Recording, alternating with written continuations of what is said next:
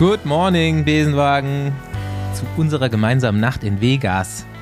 Ihr habt vielleicht noch nicht gedacht, als ihr hier eingestiegen seid, aber der gelbe Dimensionenbus trägt euch dank Fahrer Voss direkt nach Sin City. Wer damit auch nicht gerechnet hat, ist unser Gast. Obwohl sein letztes Jahr eigentlich alles beinhaltet, was so ein gepflegter Trip aller Hangover bietet. Roulette bei der Berufswahl, Highscore im Leistungstest, völlig übermüdet in verschiedenen Hotelzimmern aufwachen und eine mehr oder weniger spontane Hochzeit. Nur Mike Tyson fehlt. Bis jetzt. Mein Name ist Bastian Marx. Meiner ist Paul Voss. Und meiner Andi Stauf. Und der Croupier ist wie immer Rafa. Heute gibt's Chips ohne Ende. Nächste Runde Trainingrunde, gesponsert von Enduko. So, ich komme gerade aus dem Wald. Ich war mit dem Gravelrad unterwegs und hatte mir gerade zwei, drei Wochen aufgenommen. Hatte nicht so richtig Bock zu trainieren, habe auch nicht so viel gemacht, aber heute habe ich gemerkt, ich habe mal wieder Bock. Und ich habe auch Bock auf strukturiertes Training. Und bei mir zumindest weiß ich, dass das auch was bringt, wenn es einer macht, der Ahnung hat. Und dazu ist unser heutiger Partner mal wieder Enduko, der digitale KI-Coach für Ausdauersportlerinnen und Ausdauersportler. Du trägst ganz einfach deine Wettkämpfe und oder andere Ziele in die App ein, Du startest Strava, Garmin und Co., verbindest das, geht auch ohne, und du verrätst der App, wann du Zeit hast, beziehungsweise wann nicht. Und los geht's. Der smarte Algorithmus passt dann dein Training jedes Mal neu auf dich an.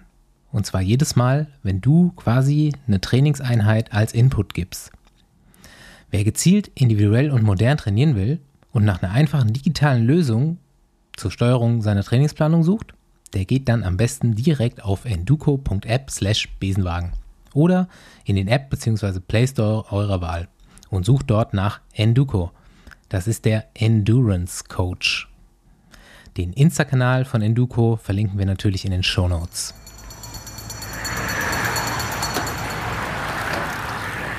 Ja, Besenwagen fahren heißt auch Opfer bringen. Wecker 6.30 Uhr für Stauf und Marx. Voss, es ist wie viel Uhr? Bei mir ist es 22.21 Uhr und ich finde es äh, sehr gut, dass man bei uns eigentlich gar nicht hört, dass es bei mir sehr spät und bei dir sehr früh ist, aber beim Andi hört man es an der Stimme auf jeden Fall, dass es sehr, sehr früh ist für ihn. Die ist ja, noch also tiefer als ohnehin schon.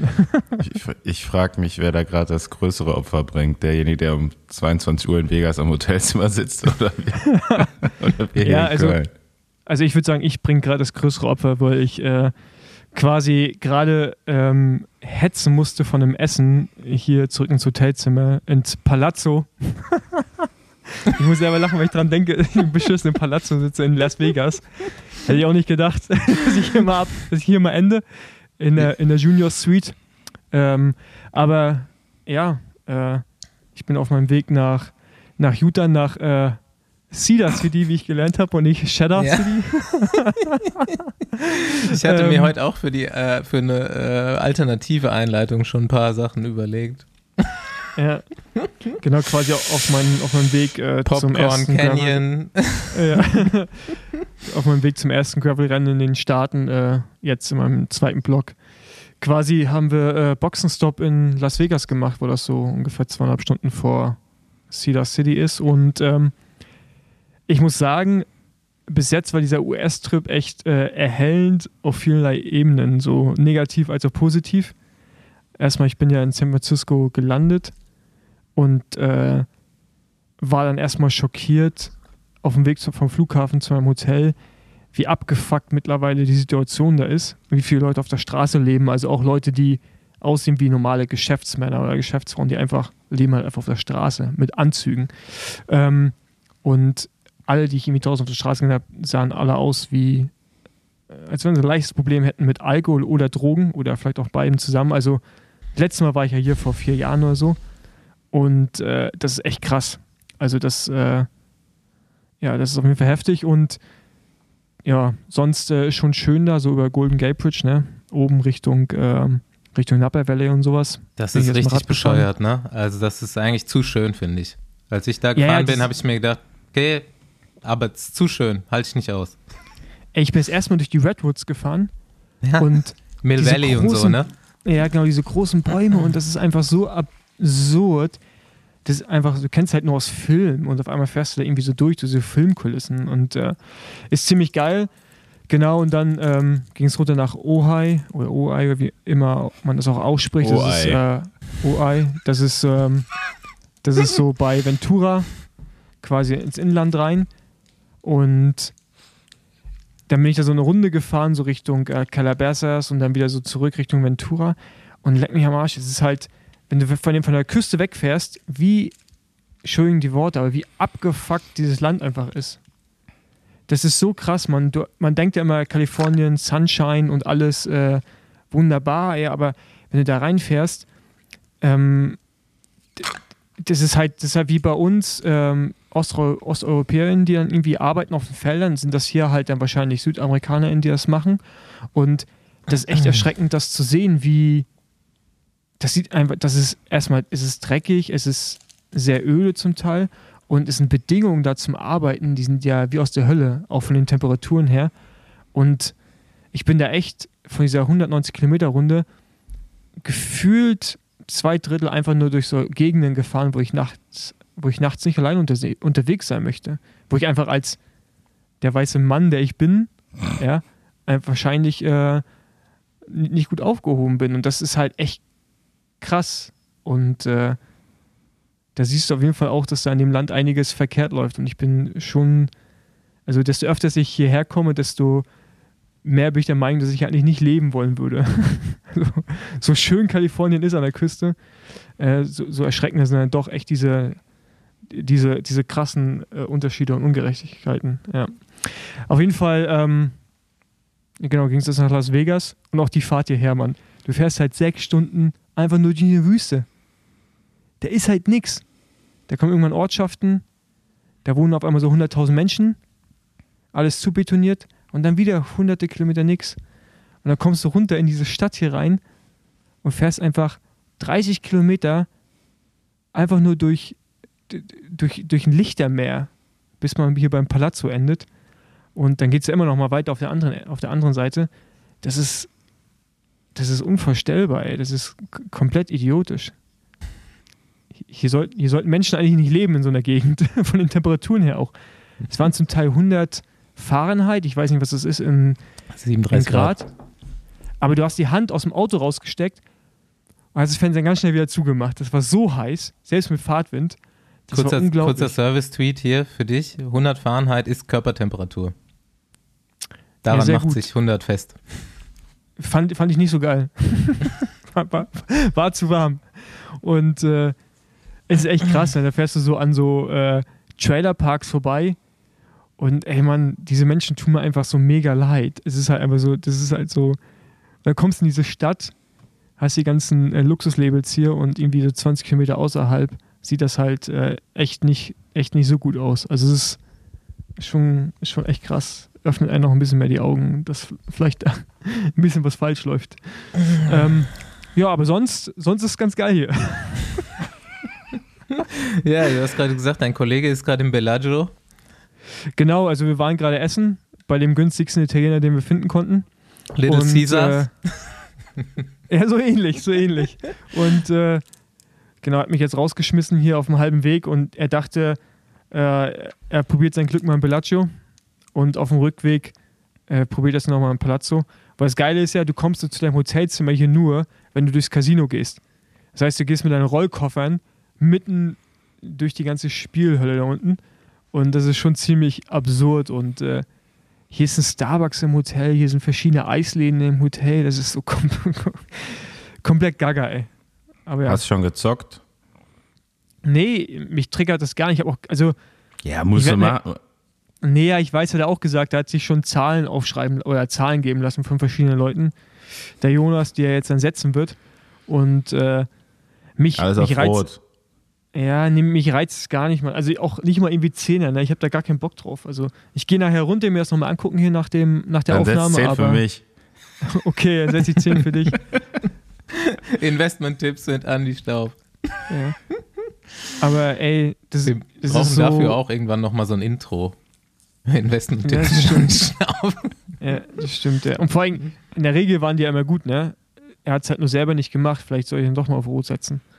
Ja, für mich Ja. sollst du auf Rot setzen, nicht für Aber ja, ist, ähm, dieses Land ist echt krass. Aber ich meine, das wussten wir ja schon, aber mir wird es gerade immer mehr bewusst, wenn man mal außerhalb dieser, ähm, außerhalb dieser äh, doch sehr gepflegten Welt, die man in Europa irgendwie auch wahrnimmt, mal tritt. Dann äh, sieht man im Bild, was dann nicht mehr ganz so, ganz so shiny ist. Ja. Ja, jetzt erzähl mal, äh, was die Beine machen und wann du, wann du mal wieder richtig fährst. Ähm, naja, ich habe ja gut trainiert bis jetzt. Ähm, heute das erste Mal Intervalle, letzten Tage eigentlich nur Grundlage. Und ja, also Beine haben sich komisch angefühlt, aber Watt waren okay. Ich kann es nicht einschätzen. ne? Also ich, ich werde sehen. Also ähm, ich habe ein bisschen Angst, dass meine Übersetzung nicht reicht für den letzten Berg am Samstag, Mhm. jetzt am kommenden Samstag. Weil da ist so ein Schotterberg. Ah, nee, nicht Schotter, sondern so Sand, tiefer Sand. 10% im Schnitt über drei Kilometer und ich habe 46, 34. Es würde auf Asphalt würde es reichen. Im Gelände kann das kritisch werden. Das heißt, eventuell muss ich nochmal äh, äh, mir ein neues Schaltwerk kaufen und eine neue Kassette und Ja, sowas. du hast ja auch Joggen hinten- geübt in letzter Zeit. Ja, genau. dass ich, äh, dass ich da noch äh, hochkomme. Aber ja, das werde ich dann morgen sehen. Morgen fahren wir weiter nach, nach Utah, nach Cedar Ja. City. Und Ja, guck dir guck bitte mal die an. Strecke an vorher. Ja, ja, mach ich. Diesmal. Aber ich, ich habe ich hab Bock und äh, genau. Alright. Ja, das ist immer, äh, ja, fand ich, fand ich auch immer so eine Welt wie, wie im Kinofilm halt einfach, ne? Du landest da und irgendwie ist es wie im Film alles. Ja, und vor allem diese ganzen, egal in welche Stadt du kommst, also Calabasas ist ja irgendwie so bekannt für die ganzen Promis und so, die irgendwie ihre Winterresidenzen haben oder, oder Sommer, wie auch immer. Und du kommst da rein, aber diese Stadt könnte halt auch irgendwo anders sein, weil die hat halt keine Merkmale, weil es einfach hingebaut Mhm. in irgendeinen Hügel rein. Und da ist auf einmal krass posch, nur dicke Autos und dicke Autohäuser. Und dann fährst du da wieder raus Richtung Küste und da ist halt nur so Plantagen und aber auch dreckig und krasse Industrie und auch mit dem Rad mega gefährlich, weil die LKWs halt echt einen Meter an dir vorbeifahren. Und das ist halt komplett absurd. Und das Trend, diese Gegenden trennten halt irgendwie nur ein paar Meilen. ne? Also jetzt nicht irgendwie Ewigkeiten, sondern halt zehn Minuten Autofahrt. Und das ist Mhm. halt echt, echt Wahnsinn. Hast du Kanye gesehen? Nee, habe ich drauf gehofft, aber kam nicht. Hätte ich, glaube ich, in Berlin bessere Chancen gehabt. Vor kurzem noch. Ja, ich hatte ja ähm, am Wochenende mal wieder äh, die Freude, ein Radrennen zu kommentieren. Und es war das erste Mal, dass es mal ein richtiges Radrennen war, auch von A nach B so. Und das hat echt Bock gemacht, um hier mal das Thema zu wechseln. Sauerland-Rundfahrt. Aber da, aber da nochmal eine Frage, ne? Ja. Ich weiß, du hast ja keinen Einfluss darauf, aber warum, also jetzt, ich konnte es nicht schauen wegen Internet und ich wollte ein Resultat haben. Ich wollte eigentlich wissen, was Sache ist. Man erfährt einfach nirgendwo was. Und Mhm. dann Leute, die über dieses Rennen twittern oder Instagram-Stories machen, die hören dann genau dann auf, wenn das Finale ist und geben dann keine Informationen mehr weiter, Ey. wie das Podium aussieht oder so. Und das verstehe ich nicht. Man, Inklusive dir. man macht sich ja, äh, man guckt ja immer Radsport im Fernsehen und dann kritisiert man so äh, Teile der Übertragung und so weiter. Und wenn man da so mitmacht bei der Sauerland-Rundfahrt, ich war ja da letztes Jahr schon dabei und die organisieren ja alles selbst. Also die haben einfach Bock, das größer zu machen und eben äh, das mit der Übertragung zu üben, weil die halt auch nächstes Jahr äh, Deutsche Meisterschaft ausrichten auf der Strecke. Wollte man schon mal so ein bisschen testen vorher. Was auch, glaube ich, gut ist. Und da ist Auf halt welcher so. Strecke jetzt? Also, ich habe nochmal nachgefragt. Ähm, für die Männer wird es die Sauerlandstrecke sein. Mit, Also A wenn nach das, B? Wenn das funktioniert, nochmal, es sind ja dann nur 140, was nicht reicht. Und dann am Schluss nochmal ein Rundkurs in Winterberg. Also Okay. einen bergigen Rundkurs. Und für die Frauen, es gab ja am Tag vorher und letztes Jahr auch diesen Rundkurs in Wenolthausen, was nicht weit weg ist davon. Ähm, ist man so, sich noch nicht sicher, ob man die Sauerland-Rundfahrtstrecke nimmt oder den Rundkurs in Wenolthausen und dann rüber nach Winterberg und da den Rundkurs macht quasi. Aber ähm, ja, das ist jetzt einfach noch nicht, noch nicht raus. Und Marsberg wird die Zeitfahrwettkämpfe ausrichten. Und ähm, ja, ich äh, hoffe auf jeden Fall, dass ich da dann zur Deutschen auch dabei bin nächstes Jahr. Das wäre mega geil. Ja gut, aber es wird ja ein öffentlich-rechtliches sein. Naja, ne? Mhm. Hab ich mir auch schon gedacht. Aber ist ja auf jeden Fall mal geil, dass sie, wenn die wirklich eine A, also A zu B-Strecke machen mit einem Rundkurs und dann auch so einen schweren Rundkurs, weil Winterberg geht ja nicht flach. Also muss Nee, ja auf jeden Fall. sein. Genau. Das wäre schon geil. Also Definitiv. mal, mal, wieder, mal, mal wieder so eine schwere Deutsche. Gut, Schachmann ist auch Dass wieder nur Bergfahrer. 20 Mann ins Ziel kommen. ja. Ja, aber, aber ich finde das sowas, würde ich jetzt attraktiver finden als ein Rundkurs, als einen reinen Rundkurs. Ja. ja. Also vier Stunden kommentieren waren auf jeden Fall easy. Das ging ruckzuck rum, hätte ich mir anders vorgestellt. Ja, aber ey, so die Tücken einer solchen Übertragung, nochmal kurz zum Thema, ne? Da haben die zwei Kameramotorräder und äh, diese zwei Motorradfahrer haben aber scheinbar, also zumindest einer davon, einfach keine Ahnung so von Radrennen gehabt. Also kommen die ersten Hügel, Feld zerfetzt. Was macht der eine davon? Filmt so eine abgehängte Gruppe, 20 Minuten lang. So drei Leute. Kannte ich auch einen von denen, war ganz witzig eigentlich. Das ist so einer aus Köln. Aber Kumpel habt ihr keine mir. Regie? Ja, haben wir schon. Und wir können dann da auch so durchgeben. Ne? Also so, du hast dann so einen Knopf, wo du quasi Anweisungen an die Regie geben kannst und die können dann mit dem Kameramotorrad funken. Aber der fand das halt irgendwie cool. Die sind da auch Windschatten hinterm Auto gefahren und so. Schön mitgefilmt die ganze Zeit. Und dann hat sich diese Gruppe verfahren, weil die hatten halt einfach schon so viel Rückstand, dass kein Führungsfahrzeug mehr da war oder so. Hat die Strecke verlassen und das Kameramotorrad mit. Das war ungefähr so zur Hälfte der Strecke. Und ähm, naja, das war dann DNF fürs Kameramotorrad, weil das war dann so weit abgehängt, dass es auch nicht mehr zurückkam. Dann musste man das Rennen mit einem Motorrad zu Ende kommentieren, zwischen Hauptfeld und Spitzengruppe hin und her immer so. Aber Eieiei. die, die, die Ausschnitte, die ich gesehen habe, war immer so, dass die Kamera irgendwie auch immer so halb den Motorradfahrer noch mitgezeigt hat. Ja, es war auf jeden Fall, äh, ist auf der Seite ausbaufähig. Also es war schon echt cool, das so mit Bundesliga-Rennen zu machen und ich habe auch relativ viel gute Resonanz bekommen. Aber da ist definitiv noch Ausbaupotenzial. Aber ja, du sagst schon richtig, wenn es Deutsche ist, macht es dann eigentlich der Öffentliche, ne? Ja. Aber das Interessante ist ja auch in, in Österreich macht das, glaube ich, K19 heißt der Sender. Mhm. Oder K17 irgendwie so. Und die machen das ja auch so in dem Format. Aber da sind die Kameramänner oder Frauen, was, was weiß ich, auch nicht in der Lage, das gescheit zu machen. Die filmen. Also entweder ist das Motorrad immer einen Kilometer vor dem Feld Mhm. oder halt hinten irgendwo, wo man auch nichts sieht. Und reinzoomen geht dann irgendwann auch nicht mehr. Und wenn sie mal irgendwie da sind, filmen sie immer auch eigentlich den, den Motorradfahrer oder Motorradfahrerin mit und nicht eigentlich das Renngeschehen. Also das ist ja nicht nur in Deutschland das Problem. Und das, da frage ich mich manchmal, das ist eigentlich die Aufgabe der Regie, das, die, die zu leiten, ne? also denen Mhm. zu sagen, was sie zu machen haben. Und wo da dann das Problem liegt. Also Ja. klar, man muss es lernen, aber die machen es jetzt auch nicht zum ersten Mal. Die haben Ja, gesagt, ne? hier krieg, kriegst du Kamera, setz dich mal rauf und mach mal. Also, die werden Ja. schon irgendwo mal was gemacht haben. Aber egal. Hoffen wir mal, dass es dann nächstes Jahr äh, besser läuft. Ja, aber erstmal gut, dass man es überhaupt macht. Also. Und das mit den Ergebnissen, da kommen wir vielleicht auch nochmal auf den Punkt, den ich aufgeschrieben habe. A, müsste natürlich, ist dann das Timing, was da passiert, auch nicht direkt online. Ähm, dann war auch geil, Zielkamera, also so dadurch, dass das alles über Satellit lief, Handynetz und Satellit, äh, war unsere Übertragung quasi so zehn Sekunden versetzt oder sieben. Jetzt kommt der Zielsprint, der fängt, Stockmann fängt äh, gegen Röber äh, 200 Meter vor Ziel mit dem Sprint an die biegen so auf die Zielgerade ein und dann ist der Schnitt zur Zielkamera und dann sind einfach diese sieben Sekunden weg und er hat gewonnen.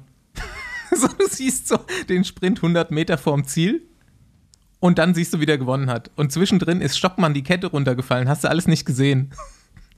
das ist, äh, Nochmal okay. noch mal nachdenken, da vielleicht früher schneiden nächstes Mal.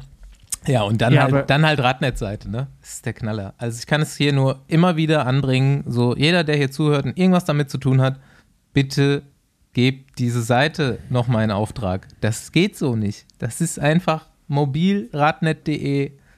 Kannst du nicht draufgehen. Jetzt ist Werbung eingeblendet. Wollte ich Ergebnisse gucken, geht die Werbung an, kannst nicht wegklicken. Geht nicht. Einfach Vollbildschirm Werbung. Muss die Seite neu laden, dann kommt's wieder. Habe ich dann aufgehört. Ja, aber jetzt mal trotzdem eine Frage zu den Ergebnissen. Gibt es irgendwie bei Twitter oder irgendwo eine Source, die ein direkt Ergebnis liefert? Ich weiß ja nicht mehr, früher war Mikrofunk-Timing, hast du einfach alles gefunden. Weißt du? Aber ich weiß gar nicht, wer jetzt die Bundesliga, wer das Bundesliga-Timing macht, ist ja auch nicht immer der gleiche Anbieter. Oder ich weiß es nicht, vielleicht ist es auch auch so. nicht sagen. Aber irgendwie hat man nicht so, also es ist irgendwie nicht so, dass man sagt, ja geil, ich gehe da hin und finde direkt die Ergebnisse. Und das kann ja nicht so kompliziert sein. Und ich wollte, also keine Ahnung, bis einen Tag später du irgendwie eine E-Mail bekommst vom BDR, wo die Ergebnisse drin stehen, habe ich das Gefühl, erfährt man eigentlich nichts. Und das finde ich halt schon sehr schwach in dieser modernen Zeit, dass man da nicht sofort, sei es bei Radnet ein Live-Ticker oder selbst auch bei der rad-bundesliga.de heißt das, glaube ich, Seite, äh, wo es dann um die Bundesliga geht, dass Ja. da direkt irgendwie was verfügbar ist, aber das, ja. Also ich schade. denke, wir hatten die ersten zehn im Kommentar mit drin, aber halt einfach, weil wir es gesehen haben, ne? Ja, gut, Und, aber äh, Ja, das, das hilft mir in dem Fall zum Beispiel nicht. Ne? ja. Genau. Aber ja, ähm, wäre schön, wenn man da was machen könnte in Zukunft. Yo, nächste lu- lustige Story, vielleicht nicht ganz so lustig für äh, jeden, aber Vorsicht, äh, Warnung vom Besenwagen an alle Radfahrer. Scheinen, habt ihr es schon mitbekommen, gefälschte Shimano-Ketten in Umlauf zu sein? Ich weiß nicht, ob wir hier, ob wir in die Shimano die an Land gezogen haben in letzter Zeit, aber ähm, anscheinend schon. Geht, geht gar nicht darum. Ist ein, ein Kump- Kumpel von mir, ähm, hat sich Shimano-Kette über so einen belgischen Ebay-Versender, glaube ich, bestellt, auch schon im Frühjahr. Und das Teil ist dem einfach beim Antritt durchgerissen und ähm, hatte sich zwei bestellt und hat sich die dann nachher mal äh, genau angeguckt. Dazu muss man sagen, äh, mehrere Rippen und Schlüsselbein mehrfach gebrochen. Oh, alter Schwede. Und ich kann euch das Foto gleich mal, ich schicke euch das mal, äh, durchschicken. Hat das neben eine echte Shimano-Kette gehalten und ähm, ist halt einfach keine echte. So sieht man direkt. Ähm, Aber ist ja, das jeder, der. Ja, ich wusste es nicht bis gestern, aber äh, jeder, der sich da jetzt mal was im letzten Jahr über Ebay bestellt hat, ähm, guckt mal genau auf die Verpackung drauf. Bei äh, Shimano sollte normalerweise bei einer Dura-Ace-Kette so ein äh, goldenes Ding neben Chain sein, so drei goldene Felder. Die ist auf jeden Fall auf der gefälschten sind die nicht mit drauf und der Rest ist auch, ja, schon so ähnlich, aber nicht ganz so. Ja, Und die, krass. und, die, und die Kette sieht auch anders aus. Ja, stimmt, also der auch ist jetzt nicht auch cool. ne, mit Polizei und Anzeige und so weiter. Mal gucken, was da noch rauskommt. Aber aber die Nieten sind auch nicht hohl, ne? Bei nee, die Nieten sind auch nicht hohl. Ja. Genau. Ja. ja, fand ich schon heftig. Ne? Also so, ist halt auch genau jetzt die Zeit, wo man so mit sowas Kohle machen kann, ne? weil es halt einfach nichts Ja, ja, gibt. klar. Die Ja, Gauners. gut, ähm, genau, aufpassen. Ah. Ey, wohl, und, ja. und dann hier, ähm, genau, abgehakt, so, dann, äh, wer sind denn die Facklum Brothers? Die Faklum. Ja, also mit G, Faklum scheint so ein Ort in äh, Schweden zu sein. Habe ich von einem aufmerksamen Zuhörer hier eingesendet bekommen, weil wir hier immer die Familienclans im Radsport so abarbeiten. Und ähm, wir ja letztens äh, von Georg Zimmermann gehört haben, dass er da im äh, Weltrekordteam unterwegs war. Ist schon eine Weile her, war so 60er, Anfang 70er Jahre, aber scheint der Weltrekord in Schweden zu sein, denn das waren wirklich vier Brüder in, in einem Team, beziehungsweise in der Nationalmannschaft, die äh, auch äh, olympisches Silber und so gewonnen haben auf der Bahn und äh, auch Als auf der Vierer. Straße. Als Vierer, ja. Als vier. Ja, wirklich. Ernsthaft? Ja. Der Facklum-Vierer. Also es war immer mal einer, war nicht fit oder verletzt oder so, dann waren die zu, zu dritt mit einem anderen am Start, aber die haben auch einmal Olympia Silber äh, zu viert geholt. Ah, geil, Mann. Das ist geil. Okay, Da, das, das, ist, das war es dann auch schon davon. äh, ja, se- se- sehr schöne Geschichte. Genau, und dann, ey, diese Woche News. Ich weiß nicht, war das schon bekannt? Toni Martin? Nee, hat er direkt, Rente? hat er direkt, glaube ich, relativ ähm, Samstag hat er es erst gesagt. Effekt Ja, genau, aber äh, mäßig vorm Zeitfahren gesagt. ja, hat er, hat er, ja.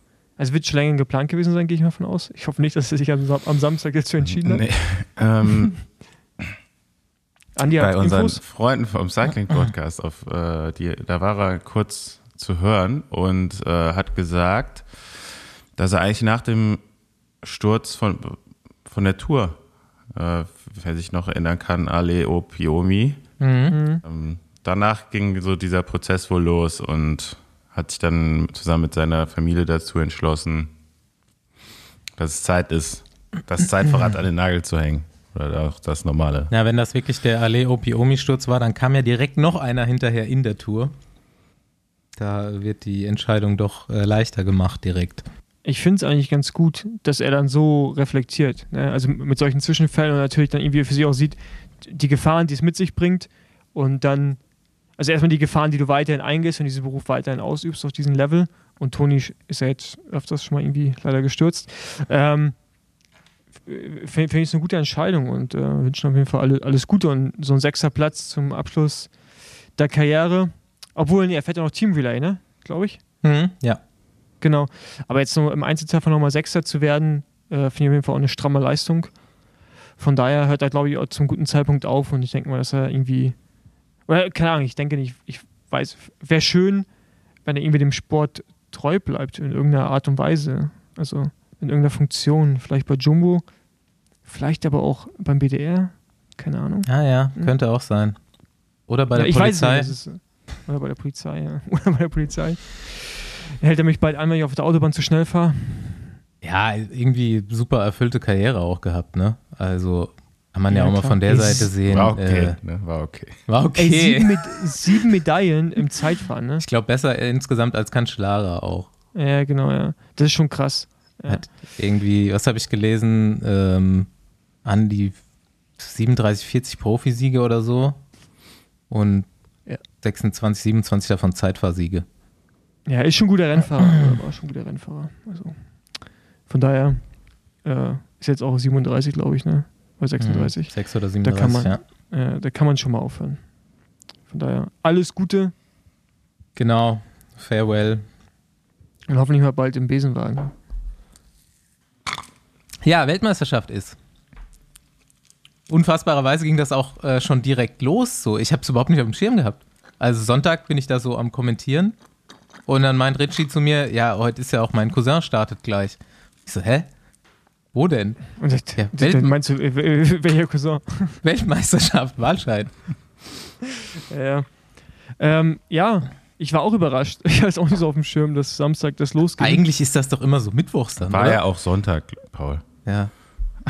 Ja, bei mir war es Samstag. Aber äh, die, ja, die haben das gedreht mit dem Mixed Relay. Mhm. Und das hat sich auch gelohnt, weil Mixed Relay ist jetzt auch gut besetzt. Also fahren Mhm. jetzt auch die Top-ZeitfahrerInnen und nicht nur quasi eine B-Truppe, ja, und auch, sondern auch halt mehr Teams jetzt, ja. ne? Am Start. Und ich finde das eigentlich ganz geil, wie sie es gemacht haben, muss ich sagen. Das ist jetzt so früh dann die Männer, Frauen, dann die Nachwuchsklassen und äh, somit irgendwie eigentlich jedes Rennen spannend und äh, auch jedem Rennen irgendwie den eigenen Raum geben ne? und auch Mhm. die Plattform sich zu zeigen. Ja, finde ich ganz geil. Ja. Fehlt halt weib halt- weibliche U23, wie immer. So Ja, könnte man mittlerweile, glaube ich, machen. Es gibt jetzt genug, äh, genug Fahrerstärke, Fahrerinnenstärke. Und äh, ich weiß nicht, Felix Mattis hat es, glaube ich, getweetet. Der Altersdurchschnitt der Top 5 im Zeitfahren war irgendwie 36. Also, Ich glaube, Top 3 waren das. Ja. Oder Top 3, ja. Also da kann man dann, kann man vielleicht mal drüber nachdenken, auch eine U23 an den Start gehen zu lassen. Jetzt in dem Zusammenhang im Frauenradsport äh, äh, kommt mir so direkt Lefebvre in den Kopf. Von daher gibt's Hm, noch, noch zu besprechen. Ne? Aber, Beste Mann ähm, einfach. Ja, genau. Also ich meine, bei den Männern, um das jetzt mal äh, kurz so zu besprechen, ich weiß nicht, äh, Ghana vor Wort von Art, habt ihr gesehen, wie die, wie die belgischen Fans Mhm. Ghana irgendwie äh, quasi signalisiert haben, dass er langsamer machen soll? Das ist so geil. Und wirklich über Kilometer, ne? Ja. Das war sehr geil. Chill, Brudi, Genau. chill. Ja, chill. Dann, äh, also ja, Ghana gewinnt vor äh, Van Aert und Evenepoel. Bester Deutscher wird, das weiß ich jetzt nicht. Toni Martin auf Platz 6. Sechs, in stimmt, seinem, auf Platz in sechs. seinem letzten, also da hat er auch nochmal abgeliefert einfach. Ne? Ist unfassbar, Ja, was er da immer nochmal raushaut, wenn er will. Deutsche Meisterschaft, le- nächstes Jahr, erste Mal in 120 Jahren anderer deutscher Zeitfahrmeister als Toni Martin. Vielleicht, vielleicht fährt er nochmal Vielleicht wird er nochmal. mit einer Amateurlizenz. ja. Nee, aber äh, was für Walscheid? Elfter. Elfter. Ist- Das ist aber auch gut. Alter, der ist auch so stark einfach. Hat sich jetzt halt auch, meinte Ja, auch. äh, leider, leider aber auch sehr groß, was beim Zeitfahren nicht unbedingt Ja. von Vorteil ist. Es fährt, glaube ich, Aber 400, natürlich, 490 Watt im Schnitt in so einem Zeitfahren. Ja, das kann schon Ja. gut hinkommen wahrscheinlich. Ja, ja. Und äh, Das war Ja, kein Witz. hat sich da jetzt schon die letzten Jahre krass verbessert auf jeden Fall. Äh, ist auch ein absoluter Freak, ähm, was so Aerodynamik-Sachen und sowas angeht. Auch schon auf dem Straßenrad äh, macht er sich viele Gedanken darum. Ja, ist halt auch weggegangen Und, äh, von diesem, von diesem Sprinter sein wollen, ne? Ähm, Ja, ja. Das ist Ja, der halt, ist ja glaube immer ich, so früh dann gewesen. losgefahren beim Sprinter, dass ich dachte, der könnte ja auch ein Einzelzeitfahren draus machen. Ja. Nee, auch, auch auf der Straße hat er ja so viele Top-Ten-Ergebnisse schon dieses Jahr in so Halbklassikern und sowas. Ja. Ähm, da bin ich auch gespannt, wann es dann äh, mal für ein Podium oder für einen Sieg reicht. Also kann eigentlich nicht mehr Ja. so lange dauern bei der Kurve. Dann äh, Frauen, ähm, ja, Van Dijk. Ich glaube, Ja, so hast, hakst du das jetzt ab? Mit Ja, nein, meiner Zeitfahren? ja, das ja, war schon nein, spannend, ja, oder nicht am Ende? Ja, ja, natürlich war es spannend, aber ich will eigentlich Höhepunkt wieder bei den Juniorinnen setzen. Und wenn wir jetzt jedes Zeitfahren zehn Minuten lang besprechen, komm, lass das Ding mal hier machen, hat ja jeder, also kriegen wir alle mit. Ne? So von Art, äh, mega spannend, wird Zweiter, mal wieder Zweiter. Man hat die Enttäuschung gesehen, Pipapo, belgische Fans, weißt du, mach langsamer Ghana und so. Alle Geschichten erzählt. So, Frauen, Van Dijk, emotionaler Sieg, zweite, zweite Zeitfahrweltmeisterschaft für sie. Ähm, weißt du, erzählst hier zehn Minuten aus deinem Urlaub und willst dann den, den Radsportteil im Radsport-Podcast willst du halt so durchackern hier. Ja, wir, wir haben ja selbst gesagt, dass wir kein Ergebnisdienst sind. Deswegen sagen wir jetzt mal kurz die relevanten Sachen und dann reden wir über die Dinge, Andi, du darfst immer aus- auch Infos einstreuen. ja, die, aus, die, aus, die aus deutscher Sicht vielleicht interessant sind. Ähm, können wir dann ja drüber reden. So, jetzt haben wir über Max Walscheid nochmal geredet. Ja, Lisa Jetzt Brennauer wieder Frauen. super, super stabiler fünfter Platz. Äh, hätte ich, kann man, ja, hätte ich auch vorher ungefähr drauf gewettet. Vierte oder fünfte. Biss, bisschen schade so, aber äh, da ist jetzt gerade doch irgendwie mit Marlen Reusser noch so eine, ähm, so eine Bank gekommen, die dann irgendwie äh, das Podium schon für sich in Beschlag nimmt. Ja, das stimmt allerdings. Aber ja. Straßenrennen, alles offen, würde ich sagen. Also da ist Brenner, Mindestens Top Brennauer mal wieder, genau, richtig. Ich würde sagen, mindestens mal- Top 6. ja, oder, oder so, ja. Genau. Wenn es schwer Andi, wird, kann auch Liane Lippert was reißen. Ja. Andi, hast du noch was hinzuzufügen? Jetzt bei beiden aus, also bei beiden Rennen fand ich krass, dass er, dass du auf so einen Zweikampf hinausgelaufen ist. Mhm. Irgendwie. Und das war jetzt, ja, bei den Junioren habe ich gerade die Zeitabstände, äh, Zeitabstände nicht im Kopf. Bei der U23 war es aber auch ähnlich, dass halt so irgendwie so ein krasser Cut war nach so, nach ein paar Leuten. Ähm, und vor allem in den Nachwuchsklassen ist mir natürlich auch nochmal aufgefallen, wie krass unfair eigentlich da die, Die die Materialverteilung ist. Materialverteilung ist. Und aber auch, also das gilt ja selbst bei den Profis so. Also es gibt halt so krasse Unterschiede einfach. Es ist wirklich wie bei der Formel 1, wenn du ein schlechtes Zeitfahrrad hast, dann kannst du halt auch 490 Watt fahren, auch als kleiner Mensch, ja, und wirst trotzdem nur Zehnter. Nicht, dass Pogacar jetzt 490 Watt gefahren ist, aber na gut, jetzt habe ich, jetzt reiten wir gleich schon wieder auf der einen Marke rum. Ja. Aber nein, klar, es gibt äh, da massive Unterschiede und natürlich Ja. ist dann cool, trotzdem zu sehen, dass so manche auf einem Level sich begegnen. Aber äh, irgendwie, weiß ich nicht, geht das alles in so eine Richtung. Gerade in Nachwuchsklassen ist halt extrem. Hast also wenn man jetzt die- bei den Junioren sieht, der, der Sieger, ich glaube, der ist, man kann gar nicht besser äh, unterwegs sein auf dem Zeitfahrrad und wenn du dann da manche Starter siehst, die einfach mit einem Zeitfahrrad noch mit äh, ja, einer Position da äh, an den Start gehen, wo sie eigentlich schon von vornherein wissen. Und es wissen ja auch manche. Also du hörst dann so Interviews nach dem Rennen, wo die Fahrer sagen, äh, auf die Frage, ob sie zufrieden sind, die so, ja, super zufrieden, beste Leistung abgegeben, äh, top in Form, aber mir war ja eigentlich schon vorher klar, dass ich hier nicht vorne mit reinfahren kann, weil mein Fahrrad einfach nicht schnell genug ist. Und äh, Ja, und dann auch die Anzüge hast du auch angesprochen, ne? Und das ist ja auf dem Niveau dann auch schon. Das, der Anzug ist ja fast schon so viel wert wie ein Fahrrad. Und wenn du, äh, ich, meine Top-Kombination ist irisches äh, Oberteil, spanische Hose. Das, da kannst du auch direkt Triathlon machen. Ja, da siehst du einfach, dass da auch äh, von den Verbänden einfach unterschiedlich äh, die Sache angegangen wird. Ne? Also Dänemark, die jetzt in den Nachwuchsklassen äh, zwei Zeitfahrtitel gewonnen haben und auch in den letzten Jahren eigentlich in den Nachwuchsklassen da äh, führend waren, sind da super hinterher, haben Aero-Spezialisten im Verband, äh, gucken, dass sie da halt eben auch das Fabrikat vom Zeitfahranzug schnell haben und äh, tauschen teilweise noch die Helme äh, aus für die Fahrer und äh, ja, da wird, da sieht man einfach die Unterschiede dann letztendlich im Ergebnis. Ähm, wobei man da echt sagen muss, dass ich das schon irgendwie so schade finde, dass manche einfach da im Vorfeld schon keine Chance mehr haben, weil sie eben nicht das Rad haben. Ne? Und bei den Profis, klar, bist du halt an deinen Geldgeber gebunden, an den Sponsor deines Geldgebers und äh, auch da gibt es massive Unterschiede und äh, vielleicht wäre es sonst noch ein bisschen spannender auch, was die Medaillenränge angeht. Ja. Ja. Ja, Dänemark auf jeden Fall äh, ganz gute Zeitfahrakademie aufgemacht, scheinbar, in den letzten Jahren. Also jetzt quasi der Däne.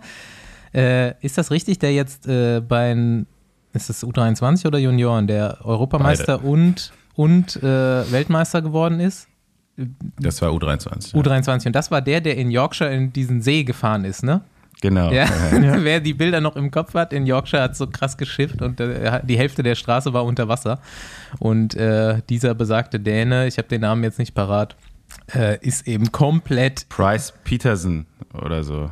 komplett in diese Pfütze geballert und gestürzt und saß dann wirklich in so einem See drin einfach. Mit, hinter, bis zum Bauchnabel im Wasser und nur die Knie und der Oberkörper haben rausgeguckt.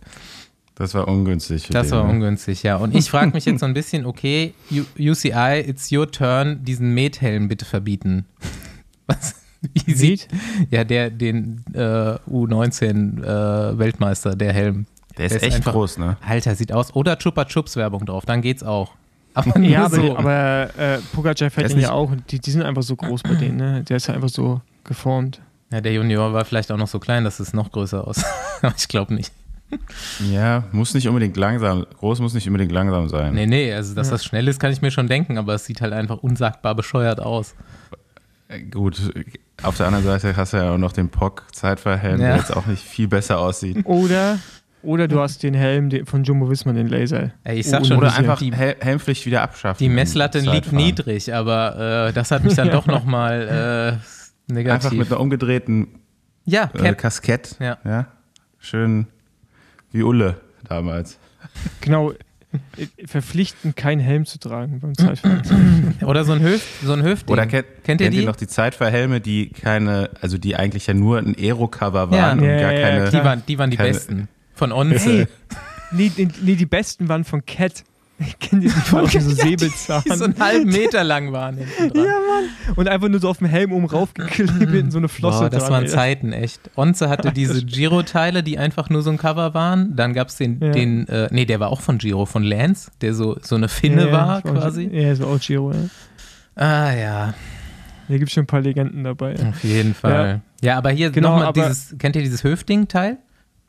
Diesen Kragen, Was? den man anziehen kann, wenn man fällt, wird das so ein Ja, Airbag-Helm. ja, das fallen in Berlin Ja. mega viele. Das, hier in Düsseldorf auch, das ist so ein reiche Leute-Ding, glaube ich. Ja, ist Ja, nicht Berlin. ganz so billig, das Ding.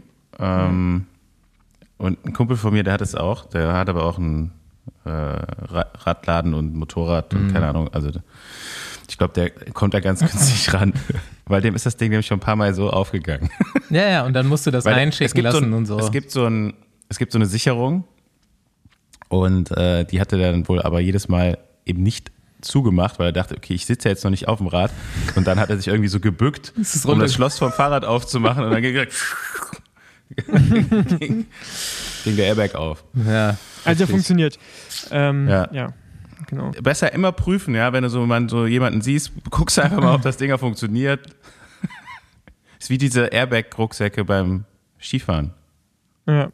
Ja, heftig. Kommt auch gut in so einer Gondel. Ja, jetzt Mal probieren, ob das Ding funktioniert. sind wir jetzt durch mit der Zeitfahrbesprechung. Nee, ey, eine deutsche Medaille. Ach ja, stimmt ja. Gib Gas. Junge. Junge, erstes Jahr im, im Straßenradsport. Genau. Und da wahrscheinlich auch nicht so viel gefahren eigentlich. Antonia Niedermeyer heißt sie. Aber ne? heißt genau, auch Toni richtig. quasi. Ja. Genau, heißt auch Toni. Toni Palzer und Toni Niedermeyer. Ja, läuft gut bei ihr. Hut ab. Aber habt ihr mitbekommen, habt ihr mitbekommen dass sie im, im Interview gesagt hat, ähm, da haben sie mich gefragt, wo sie herkommt und was sie gemacht hat. Ja, äh, ich bin wieder Toni Palzer, ich mache das Gleiche, oder? Mhm. oder ich, ja, same. auch sehr gut, ja. Ja, direkt Dritte geworden bei den Junioren. Und ähm, ja, also Juniorin, ja. genau. Da man ja, äh, Andi, wahrscheinlich wirst du das bestätigen können, so auch in so Agenturen, Scouts und so weiter, guckt man sich schon die Zeitfahren an, ne? Denn da liegt äh, der Gradmesser, ob du einen guten Motor hast oder nicht. Und da der Frauenradsport jetzt in meiner Wahrnehmung auch äh, immer relevanter wird und da auch im Profibereich, glaube ich, in den nächsten Jahren nochmal richtig ausbauen wird, glaube ich, wenn sie Bock hat, steht ihr da auch eine ganz gute Karriere bevor. Außer für Patrick Lefebvre, der sieht das nicht so. Mhm. Ähm, um mal, mal, um mal direkt mal so den schönen Patrick Lefebvre. äh, quasi Übergang zu schaffen. Ich kann, Äh, ich, ich kann nichts mehr dazu sagen, langsam wirklich. Also, Paul, du kannst ja nochmal sagen, was er jetzt. War das von gestern oder ich habe noch irgendeinen Tweet von, und von 2019 drunter gelesen, aber das war jetzt aktuell, ne? Ja, genau. Also 2019 hat er gesagt, dass er sich vorstellen kann, glaube ich, ein Frauenteam zu machen. Und jetzt war er gestern bei, wie heißt das, Velo, Vive la Velo, Vive la Velo, Mhm. wie heißt das, Andi? Ja, viele Velo? Vive la Velo, war zu Gast und äh, wurde da, glaube ich, gefragt, ob er ein Frauenteam machen würde. Er meinte halt, nee, äh, weil er wäre ja nicht die Wohlfahrt. So gekürzt äh, habe ich es jetzt auf Twitter Ja, gelesen. ich glaube, da 2019 hat er gesagt, so, äh, die Leute fragen ihn immer, ob er ein Frauenteam machen will, nicht. Und ähm, er weiß gar nicht, was die Leute wollen. Immerhin hat er irgendwie zwei Sponsoren gefunden, glaube für ein anderes Frauenteam oder so. Nee, aber da hat er gesagt, dass er ein gezogen. Frauenteam hat oder ein Frauenteam Hm. Ah, unterstützt hat oder sowas. Ja, genau. genau. Aber jetzt, ähm, ich weiß nicht, Andi, ob du, da, ob du das anders gelesen hast. Du sprichst da ein bisschen flämisch.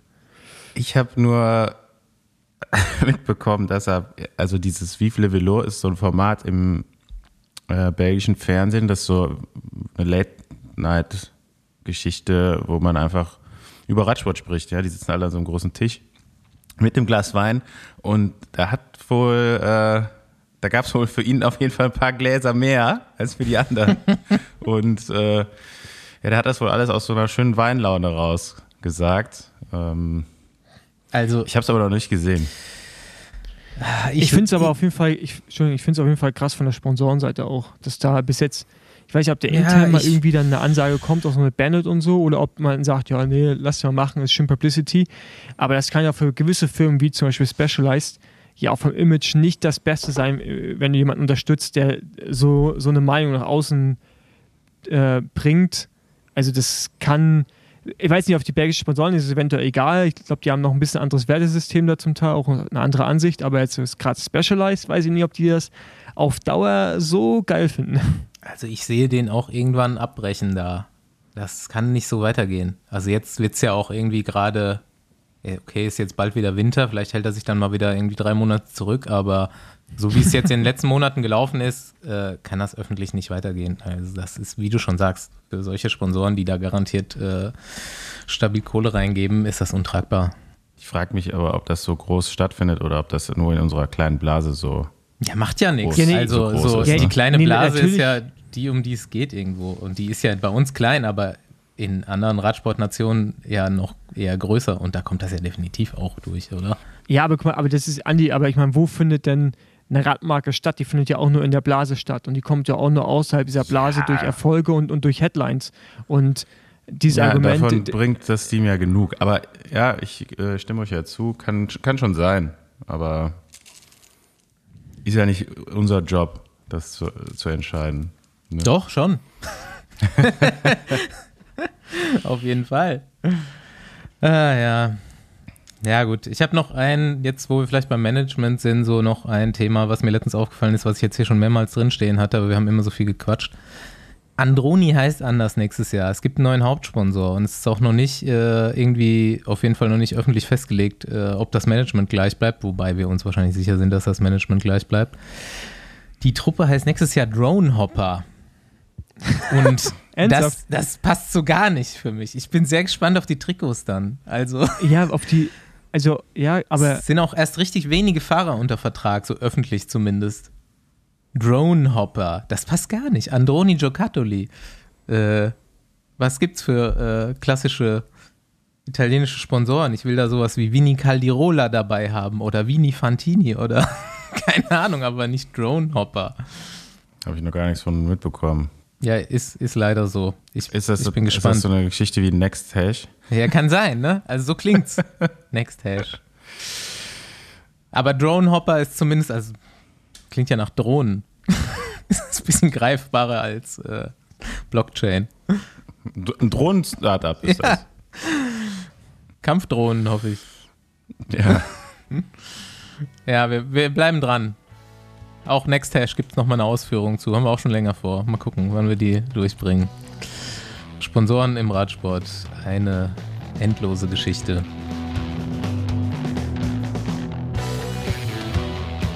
So, kleiner Ausflug über den Atlantik zurück nach Europa. Besenwagen macht halt am Phoenixsee.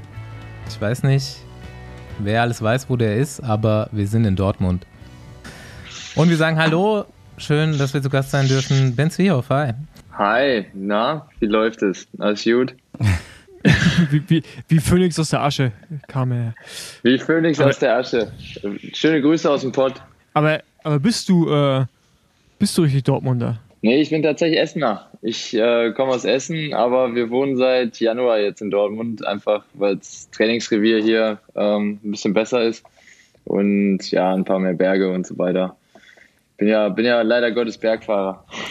Ja, wie gesagt, nochmal eine kleine Mini-Vorstellung. Ben ist 27 Jahre alt, kommt, wie er schon gesagt hat, gebürtig aus Essen, wo auch, glaube ich, eine gewisse Fußballverbundenheit in der Familie besteht ähm, und ist meiner äh, Erfahrung nach 1,82 Meter wiegt 1,62 Kilo. Er hat es gerade schon gesagt, ist leider Bergfahrer.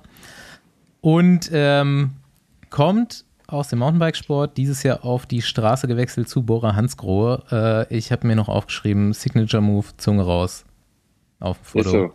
so, ist so. Aber ich bin, ich bin kleiner, als du dir aufgeschrieben hast. Ah ja, okay. Und noch leichter. Nee, nee, das nicht. Also seit, seit der Vuelta definitiv nicht. Ja, da, da kommen wir direkt zum Phänomen, dass man schwerer wird bei einer Rundfahrt. Aber bevor wir zum Radsport kommen, würde mich mal interessieren, da du jetzt in Dortmund wohnst, also eigentlich habe ich zwei Fragen. Erstens, warst du schon mal bei JP Performance? JP Ja. Performance? Ja, Ist der, Bu ist der Boost Burger gut? der ist legendär, der, ist- der ist richtig gut. Also da, ich war Okay. da einmal und äh, also der Burger ist Hammer. Kann ich echt empfehlen. Gut, da muss ich da auch mal lang. Worüber redet ihr da? Ja, ist egal, Andi. Das ist, äh, JP Performance ist so ein Autotuner. Da Das wird ist, dann die äh, wach. Der, der, der Andi war Ja. bei Essen. äh, Der ist erst bei Essen wach geworden. bei Burger. Äh, und, äh, aber Dortmund und Berge, also Dortmund habe ich jetzt von der A2 fahrend im Kopf eigentlich das eher flaches, oder? Du kommst, du kommst aus der falschen Richtung. Du musst eher Richtung äh, Hagen und äh, Lüdenscheid und so gucken. Da geht das Sauerland los. Also da Richtung A2 Okay. hast du recht, da geht gar nichts. Aber in die andere Richtung ist gut. Okay. Ja, äh, da kann ich vielleicht nochmal einhaken, was ihr nicht wisst und was ich auch immer wieder äh, bemerkenswert finde und ich weiß nicht so richtig in welche Richtung. Ben ist, wenn du hier schon so von Autotuning sprichst, äh, bis vor kurzem noch äh, so einen fetten Mustang gefahren. Fährst du nicht mehr? Nee, den habe ich verkauft. Ich hatte ein äh, zu gutes Angebot, der musste weg. Außerdem Jetzt ist ein äh, Porsche muss- oder was? hätte ich. Nee, wir, ich habe ja vor kurzem geheiratet und jetzt haben wir eine schöne Familienkarre, so ein Hybrid. So richtig, richtig, äh, ja, Family Lifestyle. Ja, aber du weißt ja, nur weil du heiratest, musst du nicht automatisch ein Familienauto fahren. Oder kommt Nachwuchs? Nee, aber ich, aber ich hoffe, dass, nee, das noch nicht, aber ich hoffe, dass, äh, dass in der nächsten Zeit vielleicht auch nochmal ein zweites Auto kommt, was wieder so Richtung Mustang äh, geht. Das war nämlich geil. Ich sehe irgendwie so Parallelen zu Rick Zabel, finde ich so ein bisschen. Ja, scheiße. Das, äh, man, man denkt immer, das holt einen nicht ein und dann doch. Ja, also ich habe schon gesagt, ich ähm, weiß ja eigentlich schon alles. Ich will jetzt hier äh, nicht so richtig, äh, das ist für mich so ein bisschen wie Referat mit dir, weil Ben und ich woher kennen, woher kennen weißt du uns denn relativ- eigentlich alles, Bastian? Ja, genau, Jetzt ich- ich wollt's die, gerade äh, sagen. Die Frage hier umkehren. Fan, großer Fan. Fan, ja. Fan Ja, genau. Zwiehoff. Also, also, also als erstes war er wahrscheinlich großer Fan, aber mittlerweile, ich weiß gar nicht, ob es offiziell ist, bist du ja schon, ich sag's einfach, können wir rausschneiden, aber bist du sein Manager, oder? Jo, Jo, Genau. ist, Jo. ist, Übrigens, ist official. Jetzt, jetzt ist, offiziell jetzt seit ist diesem raus. Jahr. Jetzt ist raus. Wir haben in diesem Dreier-Podcast, also drei Leute, die die ganze Zeit äh, präsent sind, plus den Fabi, haben wir zwei Manager hier sitzen. Und damit sollten wir Wahnsinn. Podcast-Weltrekord haben. Ja. Auf jeden Fall. Also, das, das habt ihr sicher. Sehr gut. Ja, somit wissen jetzt auch alle, dass äh, auch Basti ein, ein Manager ist. Ich Ähm. mache meine Lizenz nächstes Jahr und steige dann auch ins Business ein. Fuck Ja, macht yeah. einfach eure eigene Agentur auf. Besenwagen das, Agency. Das läuft. Ja. Ja, so ein bisschen wie die Jungfrau zum Kinde. Ähm, habe ich dann dieses Jahr diese UCI-Lizenz auch gemacht. Erzähl Ja. doch keinen, du hast geübt, du hast gelernt, das äh, habe ich Ja, mitgekriegt. nee, das, das meine ich ja nicht. Das habe ich natürlich. Muss, muss man auch, kann Andi, glaube ich, bestätigen. So ein bisschen machen. Äh, nee, zu dir, wie die Jungfrau zum Kinde gekommen. Ach so, ja, Ja. das war so über sieben Ecken. Ja, über Thorsten Walter natürlich wie immer. Vor vier Jahren Malle kennengelernt. Okay. Beste. Ja, lange Rede, äh, kurzer Lange Sinn. Rede, sehr kurzer Sinn. Sehr kurzer Sinn. Vor viereinhalb Jahren, glaube ich, irgendwann, oder jetzt bald vier oder fünf. Silvester war das auf Fünf, jeden Fall. Du bist Silvester nach. Hause geflogen, Ja. wir sind über Silvester geblieben. Äh, gemerkt, dass nicht so viele Leute in Deutschland so schnell einen Berg hochfahren können wie Zwiehoff. Und er hatte bis dahin noch nicht gemerkt, dass es auf der Straße vielleicht äh, relativ gut einsetzbar wäre. Und dann, ja, was habe ich gesagt? Wenn du mal auf die Straße wechseln willst, sag Bescheid. Ja, kam, kam irgendwie so. Und dann, äh, wenn ich mich mal zurückerinnere, dann war irgendwie vor zwei, zwei Jahren, war das 2019, ungefähr um die 2019. Zeit auch. Da hast du mir gesagt, ey, yo, Digi, äh, ich habe da was im Kopf. Ähm, Nee, Hast du du, hast, du hast gesagt. nee, Du du, hast- hast, du hattest da schon den Kontakt zu, zu äh, Ralf und so Nee, weiter. vorher, und vorher da, hast du gesagt, hier, ich habe jetzt meine Olympia-Quali, das ist mein Karriereziel. Und du Ja. hast doch irgendwann mal gesagt, Straßenradsport wäre auch gut. Denkst du, das funktioniert? Ja, ja, wobei ich da ehrlich gesagt auch nicht mit gerechnet habe, dass das funktioniert. Es war so einfach so. Ich Damit bin hat ja so, keiner ich, gerechnet. Ich, hau- ich, ich, hau das, ich hau das raus und denk so, ja, komm, ey, der, der macht das eh nicht, das klappt eh nicht. Mach du mal und jetzt, keine Ahnung, dann kam, kam ich ja auch wie die Jungfrau zum Kind zu dem neuen Job hier. Ja, damit haben die zwei Okay, anderen auch nicht gerechnet, weil euch habe ich das ja auch erzählt. Und da war auf Ja. jeden Fall die Resonanz auch eher erstmal so, ah ja, mm, äh. Ja, ja, aber, aber jetzt, aber jetzt erstmal erst mal ganz kurz, können wir mal ein bisschen äh, zurückspulen oder irgendwie anders anfangen. Also, ich meine, das haben wir jetzt ja alle mitbekommen, dass du bei Bora bist, aber wie, wie, äh, also erstmal Olympia-Quali. Olympia bist du ja nicht gefahren, aber du hattest sie. Nee. Ja, Okay, erklär das. Also jetzt erstmal, du warst ja bis wann? Bis Ende letzten Jahres warst du noch Mountainbike-Profi. genau. das heißt, du hattest genau. dich für Olympia qualifiziert in dem normalen Zeitraum, äh, bist dann Mhm. aber jetzt nicht zu Olympia gefahren. Aus welchem Grund?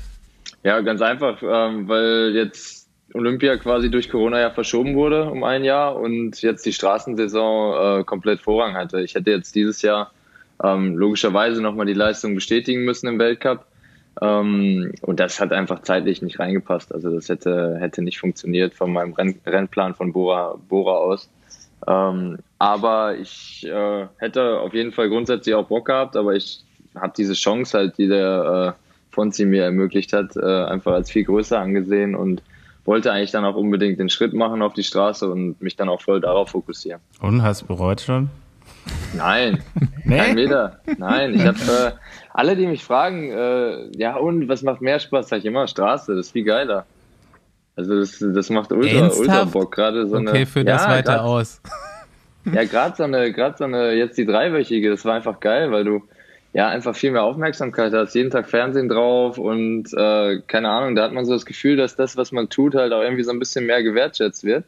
Und das ist äh, allein schon geil. Und zu sehen halt, dass man auch dem Team quasi ähm, mit dem Team was erreichen kann, ohne dass man selber jetzt so an Ergebnisse gebunden ist, ist halt auch cool. Und das taugt mir persönlich viel, viel besser als jetzt äh, dieses stumpfe für sich alleine im Mountainbike rumfahren. Ja, da können wir ja noch mal ein bisschen weiter ausholen, jetzt wo wir schon da sind. Mm, Klaro. Ja, also das ist ja auch was, was ich äh, schon von Anfang, wo wir uns kennengelernt haben, gemerkt habe. Du bist halt einfach echt ein richtig guter Typ, ein richtig netter Typ. Und Danke, du auch. Mountainbike, Mountainbike ist halt, also keine Ahnung, ihr wisst das nicht, aber der ist halt echt, so für so einen Sportler, da ist das ja nicht unbedingt immer ähm, so Hier auf selbstverständlich. Zoom aber gehen gerade die Herzen von links nach rechts rüber auf den Bildschirm. Das ist so. extrem äh, dankbarer Typ und immer, äh, weiß ich nicht, zuvorkommt und so weiter. Das ist ja so als Sportler jetzt auch nicht gerade äh, selbstverständlich. Und das dachte ich mir halt auch, dass das so als Teamsport vielleicht und äh, er härtet sich ja jetzt auch, dass der Teamsport im Radsport doch auch was Gutes für dich sein könnte. Ähm, jetzt nochmal zum Mountainbike. Äh, bevor wir jetzt vielleicht mal ausholen, wo und wann du angefangen hast, will ich mal das Thema Hans-Jörg Zwiehoff hier einbringen. Denn der hat das auf jeden Fall mal verdient, diese Erwähnung oder kleine Abhandlung. Äh, Strammer Name auf jeden Fall auch. Hans-Jörg Zwiehoff. Das Legende. Ist, das ist Bens Vater und ja, man kann einige Leute im Mountainbike-Bereich fragen, Legende. Ja, Äh, auf Hat er einen. Spitznamen? Äh, nicht so richtig. Nee, ist der Ähm, Hans-Jörg.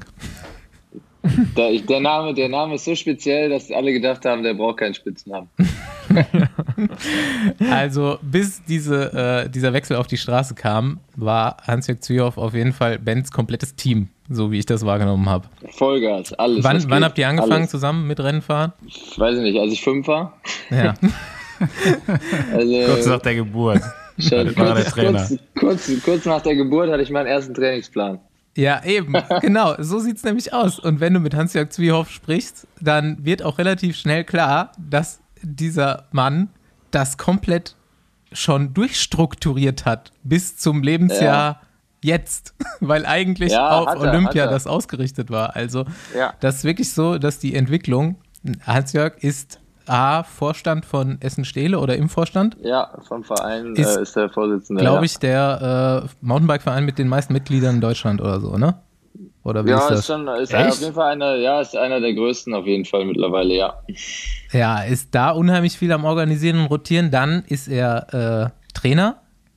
Ich Mhm. weiß nicht, welch, ob er da auch Lizenzen gemacht hat und so weiter, aber Ja, extrem hat alle, alle Trainerscheine. alle Trainerscheine, hat alle Softwaren, die man sich vorstellen kann und äh, Mhm. ja, betreut, ich weiß gar nicht, ich weiß halt nur von Steffi, dass er sie betreut. Ich weiß nicht, wen er noch, also Steffi ist äh, Stefanie Dorn, jetzt glaube ich, wenn man es auch runterbrechen will, letzte zwei Jahre siebte und sechste bei der Marathon-Weltmeisterschaft Mountainbike geworden.